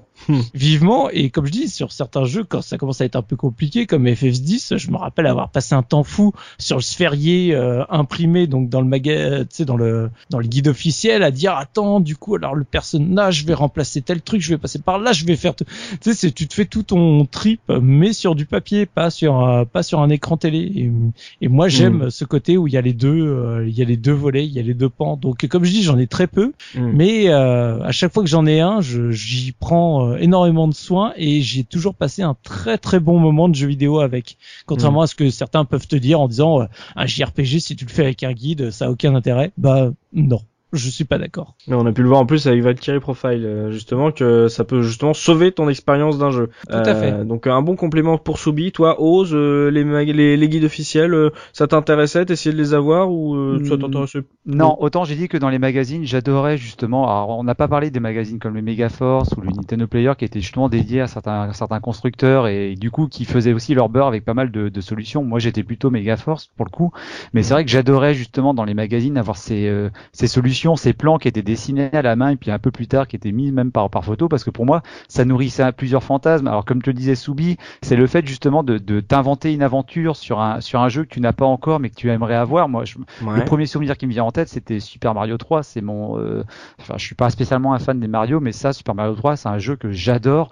Et j'avais pas la NES à l'époque, et j'avais qu'une hâte, c'était d'y aller chez mes potes pour l'avoir. Et puis je le voyais dans les magazines, je, je fantasmais en imaginant comment tout ça pouvait bouger à l'écran, quand je voyais les transformations. Enfin, c'est vraiment, je, il y avait vraiment tout un imaginaire qui se faisait autour de ça. Et il y avait aussi un autre imaginaire, mais là pour le coup qui était un peu plus technique parce que j'ai toujours été assez euh, assez fan de de, de, de dessin, de, enfin c'est toujours quelque chose qui m'a toujours un peu euh, accompagné. Et Ouais. à l'époque déjà dans les magazines, je m'interrogeais énormément sur comment il faisait, comment il se mettait, comment il faisait pour faire ces plans-là. Alors quand il les dessinait à la main, je trouvais ça très joli, même si c'était rudimentaire. Même moi, je m'amusais des fois sur mes jeux à, à prendre, exemple, à prendre un papier canson et puis à essayer de reproduire un petit peu, coller les feuilles les unes à côté des autres. Bon, c'était très très laborieux. Mais quand les quand ils ont commencé à arriver avec leurs euh, avec leurs photos, avec des, des pages entières de photos remplies, euh, par exemple comme pour Zelda 3, ou c'est euh, moi le truc qui me fascinait, c'est que je me disais mais comment ils ont fait pour prendre en photo, par exemple, comment ils ont fait pour prendre cette cette image de Zelda 3 où il y a aucun personnage? Parce que moi quand je jouais le jeu, bah t'avais Link, t'avais les ennemis, et dans les magazines, bah t'avais rien, t'avais aucun personnage. Et je me demandais mais comment est-ce qu'ils ont fait? Alors bien sûr après tu comprends qu'avec la magie du montage, la maquette fait que ils réussissaient à isoler les, les coins de l'écran qu'ils voulaient. Mais moi c'est vraiment un truc qui m'intriguait. Tu sais c'est comme quand ils expliquent que pour prendre des photos d'écran, il fallait qu'ils mettent en pause, mais il fallait que le mot pause n'apparaisse pas à l'écran. Oui. Moi, c'était c'était des trucs, je me disais, mais franchement, comment, enfin, tu vois déjà, je, enfin, je, m'interrogeais plus. C'était pas tant la soluce ou le plan qui m'intéressait, c'était la manière de laquelle ça avait été construit. Après, pour venir par rapport au guide, je suis pas euh, féru des, des guides parce que déjà, ça coûtait plus cher que les magazines. D'un magazine qui coûtait dans les 30 francs à un guide qui coûtait dans les 200 francs, bah non. Surtout si c'était un jeu que j'avais pas. Euh, moi, en plus, euh, peu à peu, je quittais, je quittais le monde de jeux vidéo. Les rares guides que j'ai, c'est des guides qui étaient souvent offerts avec des euh, des magazines quand tu achetais en quand tu achetais en, en prêt, genre des trucs PC Solus ou des, des, des, hors- des. Et après, par, en tant que rétro gamer, j'ai quelques guides de, de JRPG, bon, essentiellement des, euh, des Final Fantasy. hein. Mhm. Mais euh, pour revenir sur ce que disait euh, Soubi, moi, ça m'a jamais dérangé finalement d'être euh, entre guillemets spoilé, parce que finalement, c'est vrai que tu te, si on doit utiliser le mot spoiler, bah en fait, tu te, c'est vrai que tu te prives un peu d'une surprise quand tu quand tu découvres certains environnements. Mais moi, je le vois plutôt dans l'autre sens, et qu'au contraire, ça me ça me motive pour avancer dans le jeu en me disant tiens, mais ça, ça a l'air trop beau. J'ai vraiment euh, j'ai hâte d'y être dans cette zone. Et puis c'est ce monstre là, c'est ce boss là, mais il est monumental quoi. J'espère que je vais le rencontrer, surtout quand dans, dans les jeux comme dans, dans les JRPG où t'as des des boss qui sont cachés. Mais Mhm. en plus, alors là, j'ai pas suffisamment d'expérience sur ces guides là. Je sais pas comment étaient faits les, les guides qui étaient publiés dans la presse par les par les magazines. Mais moi, j'ai souvenir que par exemple, le dernier guide que j'ai acheté, c'est pas tant que ça du rétro gaming, mais c'était sur FF12, où euh, le guide était très bien fait parce qu'il y a carrément des séquences de jeu où ils te décrivent ce que tu dois faire sans spoiler, et après ils te détaillent encore plus en te disant, bah là par contre, si vous rentrez dans les pages qui suivent, vous allez vous spoiler l'histoire. Mais je trouve que du coup, il y a une véritable, alors c'est devenu même un commerce maintenant, on va le voir tout à l'heure, mais il y a une véritable vraiment, euh, il y a un véritable savoir-faire du guide de manière à, faire en sorte que le, joueur puisse euh, s'en servir pour s'accompagner dans son aventure sans pour autant qu'il se prive les surprises de l'histoire. D'accord. Ils arrivaient à détacher un peu ces, ces deux éléments, histoire que tu sois pas, tu te, enfin, tu te spoil pas ou tu te gâches pas le plaisir parce que t'as as envie de savoir euh, comment bien faire développer ton, ton, ta propre aventure. Ouais, c'est, c'est vrai que bah, c'est la différence, comme tu le dis, entre les guides officiels et euh, les solus euh, de certains magazines, avec où ça dépend du rédacteur, de la capacité du rédacteur à, à permettre euh, aux joueurs de comprendre comment il doit avancer sans lui gâcher le plaisir. Donc tu vois, il y avait ces, il y avait deux parties là-dessus exactement, entre les magazines et les guides officiels. Dopa, toi, en- sur les guides, tu les collectionnais, tu, tu les feuilletais, comment ça se passait? Non, j'ai jamais accroché au guide en fait. Ah ouais. Euh, vraiment jamais. Euh, Il y a certains guides que j'ai eu parce qu'ils faisaient partie de collector et parce que j'aimais le jeu ou l'univers du jeu. Et j'ai jamais eu envie d'acheter des guides sur les jeux d'aventure. J'ai toujours préféré les découvrir comme ça, même si je passais à côté de certaines choses. Par contre, ce dont je me souviens, c'est que c'était un petit peu une plaie pour les rédacteurs qui devaient les faire. Tu m'étonnes. Pour en avoir discuté avec certains parce que quand tu rédiges un guide, tu profites plus du tout du jeu quoi. Oui. Tu vas faire des choses euh, que tu ferais jamais en jouant normalement, tu es obligé d'explorer des parties que tu irais jamais voir et des trucs qui sont hyper rébar- rébarbatifs à faire mais ça c'était avant entre guillemets. Et euh, là c'est presque un, entre guillemets un coup de gueule euh, que, que j'ai envie de pousser pour euh, Eh ben, ce qui se passe aujourd'hui, c'est que les guides font partie d'une stratégie commerciale, ils sont Ah oui. écrits avant que le jeu sorte euh, et surtout c'est pas tant le fait que ce soit prévu en amont, parce qu'évidemment, tu peux rajouter des, des, des trucs qui sont rigolos, des trucs qui sont sympas, le guide peut être un bel objet en lui-même, c'est que les rares guides que j'ai eu l'occasion de feuilleter, en tout cas en ce moment, je me dis, mais ouais, mais c'est bien, c'est une notice, quoi. Enfin, avant, on avait ces genres de trucs écrits dans les notices, et j'ai l'impression que pour un certain nombre de guides qui sortent maintenant, ils se, ils se fichent un peu de nous parce que t'as des, enfin, t'as des, c'est Captain Obvious quoi. Enfin, t'as des évidences du style, c'est les jeux où il y a du principe de Shifumi, c'est euh, ben euh, le lancier euh, va forcément être fort contre euh, l'épée. Euh, si vous attaquez des airs contre des troupes au sol, euh, ça va être très facile. Par contre, Mhm. n'attaquez pas la DCA, la défense aérienne. euh, si vous êtes en avion, elle va. Enfin bon, voilà. Ouais. J'ai- J'ai toujours trouvé un petit peu que, euh, en, tout cas de plus en plus, maintenant ça devenait euh, inutile et que c'était c'était vraiment juste une source de revenus. Alors qu'avant, tu avais un véritable intérêt effectivement à faire partager aux autres tout ce que tu pouvais découvrir sur le jeu. Je trouve qu'il y a certains guides officiels aujourd'hui qui manquent de- juste de pertinence, qui n'ont pas forcément besoin d'exister en soi. Bah non, il y a plus de notices, alors on va vous en vendre une qui serait un peu plus jolie, un peu plus épaisse, mais on va vous la Hmm. vendre. Et en- ce qui est marrant en, en parlant de sais- enfin si vous vous souvenez, des fois dans certains jeux, dans certaines notices, t'avais euh, des astuces, enfin des astuces, t'avais Mhm. genre euh, l'explication du premier niveau. Broken Sword. euh, les, les Ouais. boucliers de Quetzalcoatl, euh, il y avait deux pages qui t'expliquaient comment, passer- comment échapper au premier écran quoi. Voilà, ouais, Mm. ma- c'était marrant ça. Ouais c'est ça, genre apprenez à jouer, euh, c'est leur tuto était sur la notice quoi. C'est ça, ouais, tout à fait. Dans Stalker, il y avait quasiment la pub pour Ouais. le, le, le club, enfin pour Maître Sega, où ils avaient mis un fascicule où ils expliquaient comment sortir du tout premier donjon, bah, le, le début du jeu en fait. Et après, ils disaient bah, pour connaître la suite, bah, 3615 code Sega ou Maître Sega, le numéro de téléphone. Oh l'arnaque. Corporate. Ah, c'est classe. Euh, toi, Gerfo, euh, les guides et Solus, euh, est-ce qu'il déjà y en avait sur euh, PC Enfin oui, bien sûr sur les jeux d'aventure. que J'en ai un. D'ailleurs, je le vois là. J'ai un guide officiel. Euh, toi, tu t'en consommais de ces guides? Pas du tout. Alors moi je suis, je, je respecte les gens qui apprécient pour le, le côté euh, art, mais je trouve que, alors il y, a- il y a deux, si- non il y a deux cas, je vais quand même distinguer.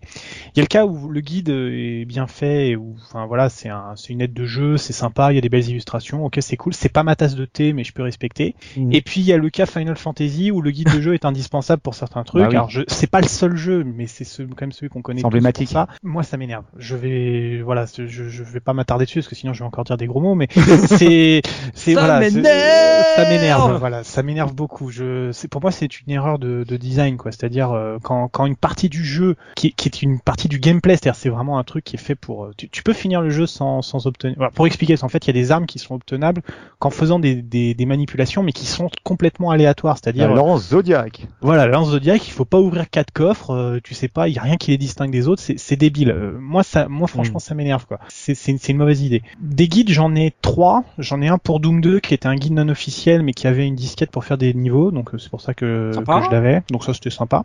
Le guide était pourri, hein, c'était des astuces, euh, c'était les tautologies exactement comme disait euh, Dopa. comme disait Dopa. euh, voilà, c'est euh, pour battre le démon, tirer lui dessus. Ouais, on est dans Doom quoi, c'est c'est super. enfin, voilà, Attends, tu rigoles, mais t'as bien des guides pour Call- des, des guides pour Call of Duty maintenant, donc. euh, Ouais, ou FIFA. Ouais, ouais, ouais, enfin voilà. Donc t'as ça. J'ai, j'avais acheté le Battle Chest de, de Diablo 2. Donc en fait, c'est des Battle Chest, c'est que c'est des éditions qui regroupaient le jeu et une extension. Après que l'extension soit sortie, Battle Blizzard fait un, truc euh, qui regroupe les deux pour moins cher que les deux, donc c'est Mhm. sympa. Et il te rajoute des goodies. Et il y avait des guides. Le problème, c'est qu'un jeu comme Diablo, il est mis à jour. Donc euh, tout le guide était obsolète quand je l'ai Ah acheté. oui, C'est-à-dire euh, les patchs ont changé, les objets sortent plus, les machins. T'as les trucs des développeurs. Alors ça, c'est génial parce que les développeurs te donnent des astuces, tu sais, mais du moment où ils ont codé le jeu. Mm. Donc c'est-à-dire qu'ils ont pas du tout anticipé la richesse des builds euh, et tout, donc ils sont complètement à la ramasse au niveau des conseils et tu fais bon ok d'accord, voilà. Et puis j'en ai un, bah, c'est dans la superbe édition collector que m'a offert Soubi de Witcher 2 que j'ai jamais ouvert, donc euh, comme ça voilà. Bon, il a donc, toujours euh, pas fait le jeu. Il a J'ai toujours pas fait le jeu, donc c'est un autre problème, mais de toute façon je Il est n'ouvrirai signé jamais des parce que dédicacé des développeurs et tu Oh. vois, le mec il en a rien à foutre quoi. L'un chez Moi, je garde sous blister, il va le revendre dans 20 ans, il a tout compris. Non, non, non, non, non, pas du tout. Je l'ai ouvert, je l'ai installé, mais voilà, j'y ai pas encore joué. Mais bref, peu importe.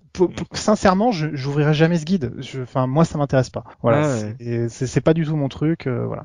Euh, donc, je peux comprendre pour le côté euh, le côté collection, le côté belles illustrations, parce qu'effectivement, parfois, il y a des il y a des très belles choses dedans, et voilà. Moi, c'est pas ma tasse de thé. Je, et en- encore pire quand ça devient un, un requis. Tu sais, l'exemple que je pense, par exemple, c'est Oui. celui tu sais, où il y a des Easter eggs qui peuvent, qui sont même pas mis dans les guides officiels. Je pense à- sur un jeu très récent, c'est le Batman Ar- Arkham Asylum. Ouais. Tu sais, il y a cette fameuse salle secrète, à un moment dans le jeu, qui dévoilait tout Qui de dévoilait Arkham, Arkham City, ouais. Bureau, qui a été découverte vachement tard et qui n'était pas dans le guide officiel du jeu. Mm. Bah pour moi ça c'était vachement bien, c'est-à-dire tu sais les mecs en fait ils ont fait un vrai secret et c'était une vraie astuce finalement aujourd'hui euh, voilà j'avais refait le jeu exprès pour y aller aussi. Bon, au final, j'étais déçu. Tu passes beaucoup de temps pour pas grand chose, mais mais voilà, c'est un guide, c'est pas fait non plus pour. euh, Il y, a le plaisir de la découverte, il y a le plaisir d'avoir fait quelque chose que personne n'a fait. Si c'est pour qu'on te balance tout, bah à ce moment-là, je comprends mieux le succès des let's play où les mecs finalement regardent d'autres personnes jouer simplement pour le plaisir de voir ce qu'on peut faire, quoi. Il y a un truc qui est très pertinent dans ce que tu dis, c'est que a priori quand tu achètes un guide, et moi c'est la raison pour laquelle je suis pas, euh, je suis pas du tout fan de cette histoire de guide officiel sur toutes sortes il y a de jeux maintenant. c'est la différence entre le guide et la solution. Voilà, c'est quand et puis surtout le guide a priori il se vend justement d'être euh, complet à 100%, de dévoiler tous les secrets. Mais sur certains jeux et qui plus est maintenant, bah par exemple les jeux open world où tu as des tonnes et tonnes de choses. Enfin moi je me pose toujours la question mais comment ils font pour tout savoir? Ou alors comme le disait Dopa, bah, voilà le, le guide il a été développé, il a été écrit en parallèle du développement du jeu et du coup tu as tous les développeurs qui leur donnent des astuces. Mais tu prends des jeux open world, alors même si tu pars sur des, des Elder Scrolls ou des trucs comme ça, c'est exponentiel. Enfin tu peux pas, enfin je comprends même pas comment tu peux faire un guide en, te vantant de dire que tu vas tout mettre dedans. T'as- Il y a tellement de paramètres dans ce genre de jeu. Ils sont faits. Ouais, excuse-moi, c'est des sociétés qui, euh, euh, je sais plus là, t'as des guides qui sont très connus là, une société Brad américaine. Games. Ouais, Brad Games, ouais. ouais. Et je pense que c'est des guides qui sont faits euh, étroitement en parallèle euh, du développement du jeu, quoi. Ah, comme disait Dopa à l'époque, on leur balançait des codes pour que les pros avancent euh, rapidement. Donc euh, euh, c'est un, ça fait partie, comme l'a dit Dopa, d'une position commerciale de euh, de la vente aujourd'hui des jeux. Donc euh, c'est euh, c'est de la même Ouais. manière qu'un qu'un comment on dit, c'est un livret qui est mis à part quoi. C'est euh, le livret en DLC quoi. Ouais, ouais, mais c'est, euh, je veux dire, pour pour la, la création du Oui oui. de- du guide, ils sont ils sont en- voilà, ils sont en relation directe avec euh, avec le développement du jeu, quoi. Pour de l'habillage et de la mise en page quoi. D'autant Ouais. plus que le guide maintenant papier se justifie moins sur certains jeux parce que tu as des aides ou tu as des options dans les jeux en, en eux-mêmes qui, qui, qui, qui font qui, rem- qui remplacent certaines certaines actions. J'ai un exemple qui me vient en tête parce que un guide sur lequel j'ai vraiment euh, qui m'a vraiment accompagné sur un, deux, un jeu, c'était sur euh, GTA San Andreas où j'avais acheté un guide euh, paru dans la presse Mhm. donc je sais plus de quel magazine. Et là, pour le coup, je faisais vraiment euh, le, le- j'avais le magazine sur le sur à côté de moi parce qu'en fait, au fur et à mesure sur les cartes de chaque ville, je barrais en fait quand j'avais fait un tag, quand j'avais trouvé une cascade. euh, Et ça, c'est des choses maintenant dans les jeux actuels, finalement, quand tu réfléchis, bah en fait, ça va apparaître sur ton jeu et une fois que tu auras fait la cascade ou une fois que tu auras fait le tag, ça disparaîtra simplement de la map. Là, pour le coup, le guide pouvait avoir son utilité dans le sens où tu l'annotais justement au crayon papier en disant bon voilà, ça, j'ai une petite croix, c'est fait, j'ai plus besoin d'y revenir. Quoi. Et ça, c'était les, les aides à la complétion, effectivement. Ouais, c'est ça, ça, servait sur les guides parce que même encore aujourd'hui, euh, tu imprimes la carte avec euh, les emplacements de différents trucs cachés, différents collec- collectibles, et tu les rayes une fois que tu les as trouvés. Ça, ça, ça se fait encore euh, aujourd'hui justement ça. Euh, mais si on va arriver à la, à la fin de, de ce podcast trucs et astuces, on va terminer la conclusion. euh, on va commencer par les anecdotes. Euh, On est revenu en première partie sur le bouche à oreille, euh, les, les bonnes astuces qu'on se refilait entre potes, et comme on l'a dit, il y avait aussi des potes mythos euh, qui ont réussi à créer avec le temps de fameuses légendes urbaines. Donc looping sur les anecdotes, ça va être une rubrique un peu commune mine de rien. Ouais.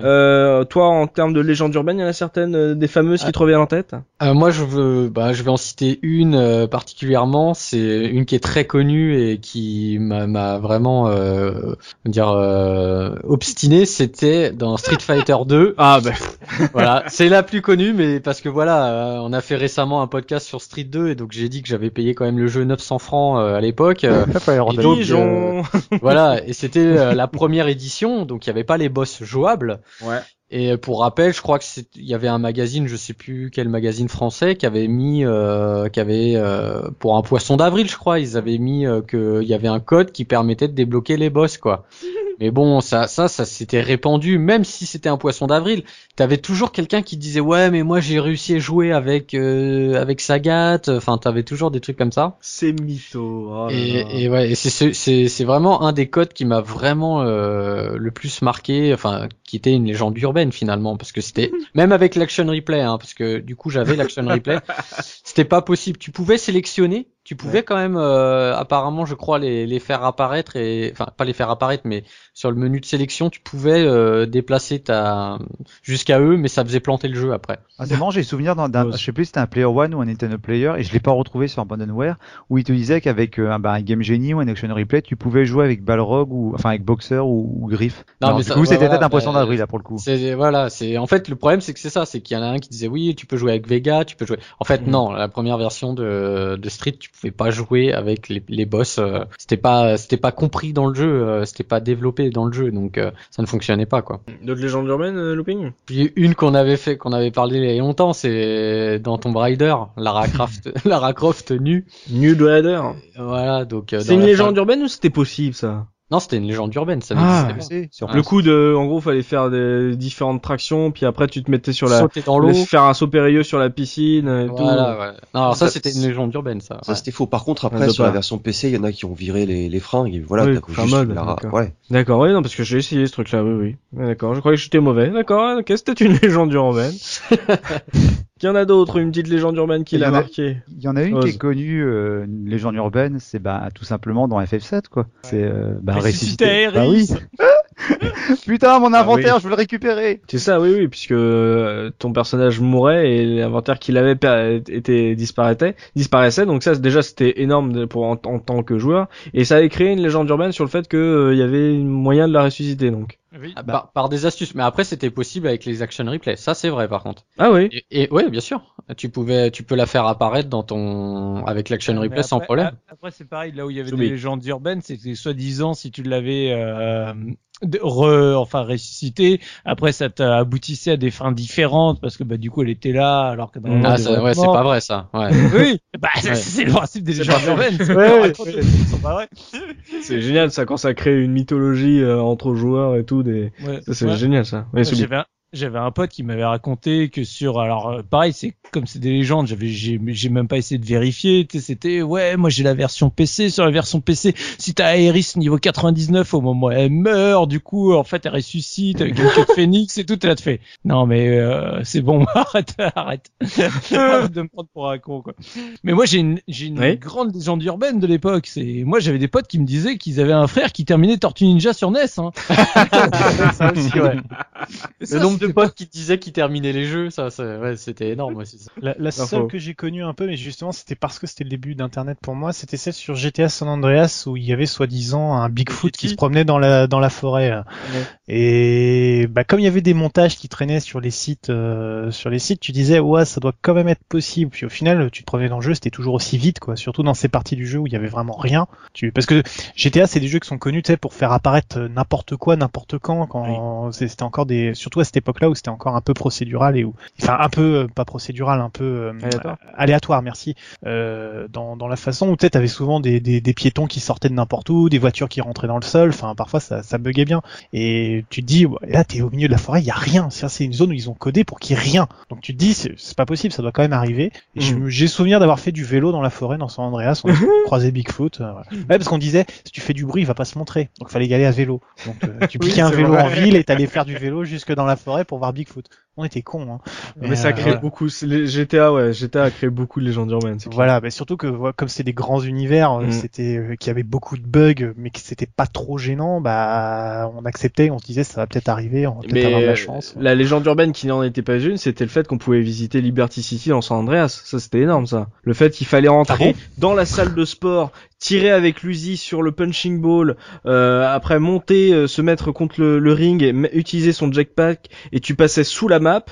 Et en fait, en gros, tu, ça, ça te faisait un glitch qui te mettait sous la map et tu volais avec ton jetpack. Et en gros, tu voyais que Rockstar avait euh, codé euh, San Andreas par-dessus le code de, de GTA 3 et qu'il y avait le, des bribes de, de Ah, ce qui restait de Liberty pas. City et que c'était physique. Tu pouvais te- après te poser une fois que tu es rentré sur la, il y avait plus de voiture, rien. T'as l'impression que les textures étaient toutes blanches, étaient euh, grisâtres et tu pouvais te balader là-dessus. Et en fait, au départ, tu disais mais jamais ça marche. Et avec le développement d'Internet, j'ai commencé à voir les vidéos, tu disais c'est incroyable en fait. Et, et en gros, c'est tu c'est tellement improbable le truc qu'on demande de faire que tu- là tu peux pas y croire et que tu te dis ouais non ça c'est ça c'est un truc de mytho et ça ne marche pas. Alors que en fait tellement c'est fou, euh, tu, on pouvait pas y croire, tu vois.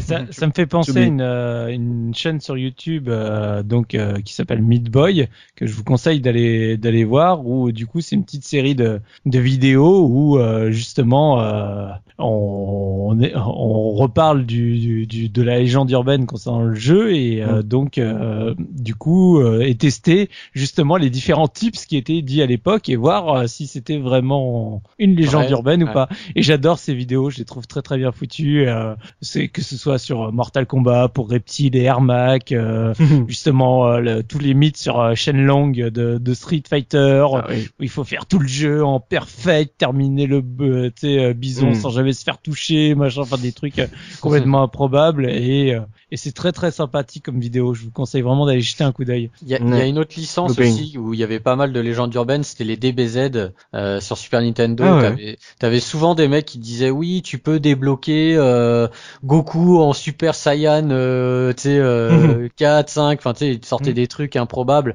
Euh, ça aussi, ça tournait pas mal sur ce, ce type de jeu. hein. Ah, DBZ, ça, j'ai jamais pensé ça. Dopa, toi, t'en as des légendes urbaines? Oui, il y avait euh, Mario 64 aussi, je crois, où on... il y avait une légende qui disait qu'on pouvait jouer avec Luigi à l'époque. Il y avait une histoire de, de statue, enfin un truc complètement Ouais, euh, tiré Mm. par les cheveux, où il y avait une inscription que tu pouvais pas lire, tu pouvais lui faire dire n'importe quoi l'inscription. euh, Que tu pouvais jouer avec Zelda aussi, ça aurait été pareil. Et on peut Euh, maintenant, c'est ça, hein, looping. Euh, Ah, tu- oui, tu- avec des hacks. euh, maintenant, ouais, ouais. oui. ouais, ouais. Mais c'est c'est effectivement une légende urbaine. La légende urbaine a créé un hack. hein. Oui, c'est ça, tout Oui. à fait.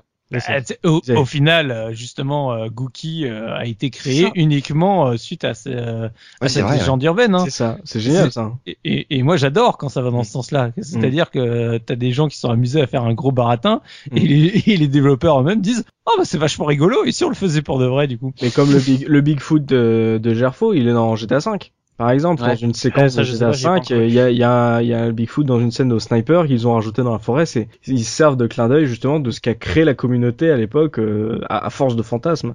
Et, ça, me fait pen- oui. et ça me fait penser que Diablo 2, dont je parlais tout à l'heure, le niveau des vaches, c'était parce que dans Diablo 1, on disait qu'on pouvait activer un niveau secret en utilisant une vache du village de départ. tu Ce vois, qui était exactement la même chose. Exactement. En fait. Voilà, des, des légendes urbaines, j'imagine que qu'on en a tous. hein. Si vous en avez, bien sûr, un cher auditeur, n'hésitez pas à les, à les placer dans, dans les forums, hein, que ça nous revienne. Bien sûr, on a tous eu des fantasmes. Bien sûr, Pokémon en a généré pas mal. On avait parlé du coup du camion, etc. Euh, et le fait aussi, là, la, la, la petite fille là qui parlait d'un Pokémon euh, d'une certaine couleur, qui finalement on l'a, on l'a peut-être retrouvé ou pas dans un épisode suivant. Donc, euh, il y ces petites, euh, ces petites astuces comme ça, ces, ces petits fantasmes qu'on s'est créés et qu'on qu'on a transportés comme ça sur les cours d'école, ce qui qui, comme on l'a dit, euh, des fois les développeurs les ont repris pour faire des trucs, euh, des, des petits clins d'œil à leur communauté. Donc ça, c'était toujours, toujours assez, euh, assez marrant, assez croustillant. Maintenant, on va passer à l'Argus, un Argus un peu particulier puisque on n'a pas grand-chose à vous vendre, messieurs, à part professeur Oz, à part les guides dont on a parlé en partie 2, euh, justement, euh, qu'il y a des guides qui sont de plus en plus rares? Combien ça coûte de se, de se procurer un guide, ne serait-ce que pour la collection? Donc euh, c'est professeur Oz qui va se charger de l'Argus. Alors, avant de parler des guides, je vais faire un petit, un petit détour quand même par les, euh, bah, par les, les systèmes qui permettaient de tricher, c'est-à-dire les action replay, les, les game genie. Donc, je vais faire, euh, je vais vous poser deux questions. D'a- D'abord, enfin, d'abord sur, sur ces systèmes-là et après sur les guides. Alors, bah, tiens, bah, je demandais, alors pour les guides, je demanderai à Soubi. Alors, bah, pour la, pour la bidou, j'ai demandé à Looping, tiens. Allez. Alors, Looping, euh, est-ce que tu connaîtrais à peu près le prix moyen d'un euh, d'un action replay ou d'un game genie Alors, ça peut varier suivant les, bah, suivant la marque et puis suivant les, les plateformes de jeu, mais grosso modo, le prix moyen. Alors, comme on a dit euh, tout à l'heure dans l'émission, à l'époque, un Game Genie, ça valait le 500 francs, hein, c'était le prix d'un jeu à peu près. Mhm. Euh, donc maintenant, euh, d'occasion, donc j'imagine, euh, je sais pas, peut-être euh, allez, 20 euros. Bah, tu peux, tu peux presque doubler. Ah oui, Doubler. quand même. Ouais, parce qu'en fait, suivant les, suivant les versions, en fait, et puis suivant la rareté de la machine, bah, en fait, les prix, les prix diffèrent. Alors, si par exemple, on prend ceux que l'on a connus, Game Genie ou Action Replay sur Mega Drive, Super Nintendo, ça tourne souvent autour de 25, une trentaine d'euros. Si on va, par exemple, voir une console comme la Saturn, euh, on en a pas parlé, mais c'est vrai que pour la Saturn, l'Action Replay, il est assez recherché parce que justement, il permet de faire passer les jeux euh, étrangers sur une Saturn euh, européenne, si je me rappelle bien. Euh, Don MCL serait là, je pense qu'il me, il serait, il pourrait, il pourrait, il pourrait rectifier. Et alors pour la Saturn, on monte déjà à 40, 45 euros euh, facilement. Il y a euh, pour des, des supports un peu plus exotiques comme la GBA, on peut même avoir autour d'une cinquantaine d'euros. J'en profite pour vous demander euh, le prix de l'escroc pour les, euh, pour les, ce genre de, de, de- d'accessoires. Bah, on a taré 100 euros, j'imagine là. Eh ben, tu peux, oui, tu as 100 euros pour un Game Genie euh, sur euh, NES. Le Game Genie NES, on est à 100 euros. S'il vous hein. plaît. Tout nu, tout nu. Ah, le- Tout nu Pff, Ouais. N'importe quoi. Et après, alors, est-ce que c'est un prix de l'escroc ou pas Mais sous blister, on peut trouver un Game Genie euh, complet euh, Mega Drive, donc avec la boîte, le manuel, qui monte à 250 euros. Oh là là. Bon, en même temps, C'est il y a blister rigide, quoi. Oui, mais bon, avec un Game Genie, tu peux faire le code pour avoir l'argent infini, donc c'est bon, ça passe tout seul. Oh, il fait Ah de là. l'humour, c'est rigolo. Bon, maintenant, passons donc aux guides. Alors, les guides, on sait que maintenant, c'est devenu un marché à part entière. Je vais interroger Soubi, mais je pense que Soubi, de toute façon, il a déjà son idée dans la tête. Alors, d'après toi, Soubi, je vais te poser la question en deux temps. Euh, quel est, d'après toi, le... Je vais pas demander le prix moyen, parce qu'on sait que c'est assez cher, mais quel est le... On va pas passer directement, c'est pas un prix de l'escroc, mais au prix maximal. Quel est, d'après toi, le... le... le guide le plus cher et à quel prix? Euh, tu t'arrêtes à quelle époque là On va te dire, allez, on va taper dans l'époque euh, 16 bits. D'accord. ah, De toute façon, euh, les, les guides les plus recherchés, c'est les guides justement de, de la SNES. euh, et parmi le tas, les deux plus recherchés sont Secret et, euh, et Super Metroid. Et sachant que Super Metroid, euh, en gros, si tu le veux avec le jeu, en général, maintenant tu l'as facilement pour 250 euros, quoi. Eh ben, écoute, pour le prix de l'escroc, tu peux doubler cette somme parce que j'ai trouvé, j'ai trouvé un complet, donc euh, guide, euh, boîte, jeu, manuel, enfin le- la totale pour 500 euros. Super Metroid? Ouais, Super Metroid. Euh, par contre, après, c'est vrai que pour les autres guides, alors c'est euh, bizarrement dans mes recherches, j'ai souvent trouvé les guides avec euh, avec les jeux. Donc euh, après, pour les autres jeux comme Secret of Mana, je on le trouve, je l'ai vu à 300 euros. Pour euh, Secret of Evermore, 170 euros. Illusion of Time, 170 euros. Donc on reste, on est sur des prix faramineux. Alors, C'est souvent les guides avec le jeu encore sous le blister tel qu'ils étaient vendus à l'époque. Euh, je pas, c'est vrai que j'ai pas vu forcément les, les magazines tout seul. Mhm. De mémoire, avant qu'on pense même à faire l'émission, ça m'est déjà arrivé de pouvoir passer ces magazines, c'est euh, juste les guides, mais ça atteignait facilement les 80-90 euros. Ouais. Euh, si après, on va voir sur des jeux un petit peu plus récents, mais en restant toujours dans le rétro gaming, bah, il y a les- par exemple les RPG, les JRPG comme les Final Fantasy. On est souvent sur du 150 euros. Le Final Fantasy 7, le petit guide qui était sorti à l'époque que moi j'avais beaucoup lu euh, parce que j'avais pas le jeu et puis un peu, de- un peu de me l'avait prêté. Euh, bah voilà, je l'ai vu souvent à une, ouais, à 150 euros. Pareil Ouais, pour un Zelda comme euh, Wind Wakers, bah, je l'ai trouvé à 120 euros. Donc on a des prix qui sont tout bonnement hallucinants. Et le, le pire, c'est que même si on regarde sur les, les guides officiels de jeux récents, Mhm. eh bien, on atteint des prix euh, qui sont souvent au-dessus de, au-dessus de 60 euros. Donc c'est quand même assez hallucinant parce que finalement, on a des, des, ce sont des beaux livres. Faut reconnaître que maintenant, ce sont de beaux livres. Même à l'époque, c'est vrai que le Super Metroid, Secret of Mana, c'était des, des ouvrages qui étaient vraiment intéressants à, à, à feuilleter, même Ouais. quand on n'avait pas le jeu. Enfin, Mais- ça reste, euh, ça reste Oui. qu'un un 70 pages. Hein. Oui, Euh, faut mais- pas se leurrer non plus. Moi, je peux te dire que là, le, le dernier que j'ai acquis euh, dans les deux qui me manquaient, c'était Secret of Mana. Euh, j'ai dû dépenser euh, 50 euros et je pense avoir fait une bonne affaire. Et enfin, quand tu ramènes au nombre de pages et à l'état en général des guides à l'heure actuelle, parce que souvent ils sont pas en super super bon état, bah, ça te fait quand même bien mal aux fesses. hein. Ça fait d'autant plus mal aux fesses que maintenant, quand tu regardes que c'est devenu un vrai marché, moi, ce que je trouve hallucinant, c'est que tu as des guides qui sont plus chers que les jeux en eux-mêmes. Mais Ouais, mais- ça m'étonne pas beaucoup, Oz, parce que encore les jeux peuvent être réédités sur les même les plateformes actuelles et tout. Un guide d'un vieux jeu, il sera jamais réimprimé.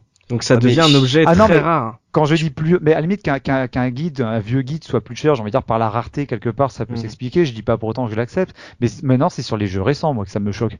Que Ah oui. euh, maintenant t'as les jeux qui sont vendus à 50, 60 euros et que t'as un guide maintenant qui se trouve à 60, si n'est 80 euros. Là Mhm. par contre il y a un truc qui m'inquiète quoi.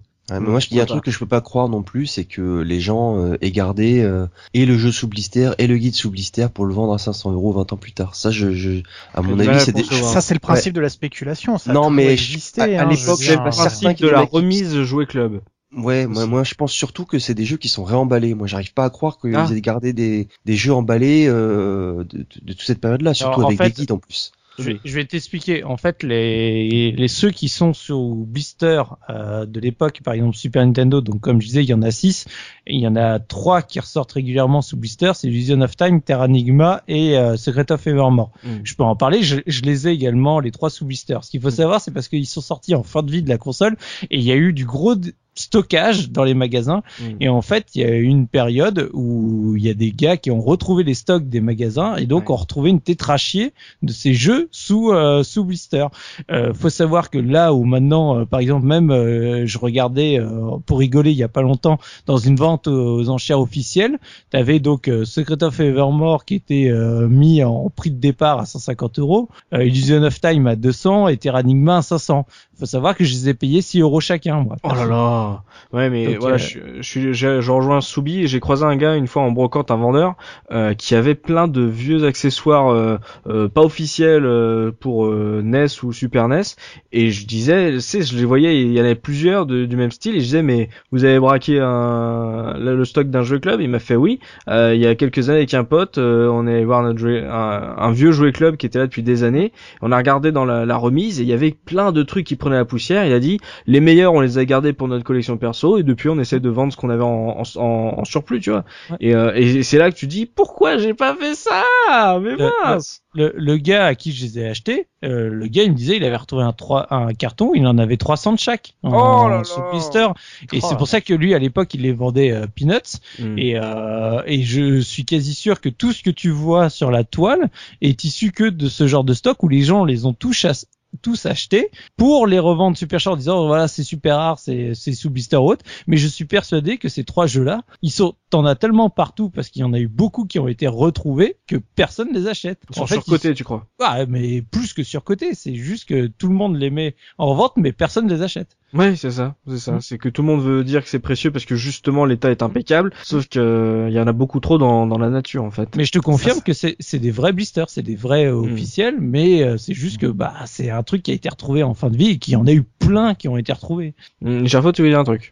Oui, c'est, c'est- c'est- enfin, c'est vraiment le principe de la spéculation. Le- le- L'offre, l'offre est forte, elle diminue, la demande monte, on retrouve miraculeusement ou pas un stock, euh, bah, loi de l'offre et la demande. Enfin, je veux dire, c'est, simple à comprendre et en même temps, euh, c'est ce qui fait que toute cette génération, euh, t'as toute cette génération de gens aussi qui maintenant stockent en se disant que ça va être, euh, ça va avoir beaucoup de valeur plus tard et qui font monter des prix très rapidement sur des trucs qui quand même euh, faut pas abuser quoi. Il y a des éditions collector aujourd'hui qui sont quand même pas non plus des produits euh, extrêmement euh, intéressants quoi. Je veux dire, euh, c'est Bah, Il y a des gens aujourd'hui qui achètent leur jeu en double. hein. Le premier pour y jouer, le deuxième le pour le collectionner. Non mais collectionner, collectionner c'est une chose.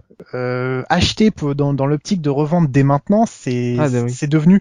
Enfin, c'est vrai de tout- toutes les marchandises. Tu- tu- finalement, tu fais qu'un pari sur l'avenir. C'est comme le vin, c'est comme beaucoup d'autres choses. Mais voir que dès maintenant, il y a des gens qui achètent justement des éditions collector en se disant que dans 20 ans, elles elles vendront super cher. Mm. À l'époque où maintenant les jeux commencent à être beaucoup en digital, c'est vrai que ça pourrait être un pari intéressant. Mais je pense qu'il y a des gens qui vont avoir des sacrées Mm. mauvaises surprises Bah, parce que ouais. Parce que le, le marché du jeu vidéo, à mon avis, n'a pas la solidité d'un marché spéculatif euh, comme comme d'autres produits où le l'âge vraiment bonifie le, bonifie le, le- le produit en question quoi. Et puis le joueur est con, surtout.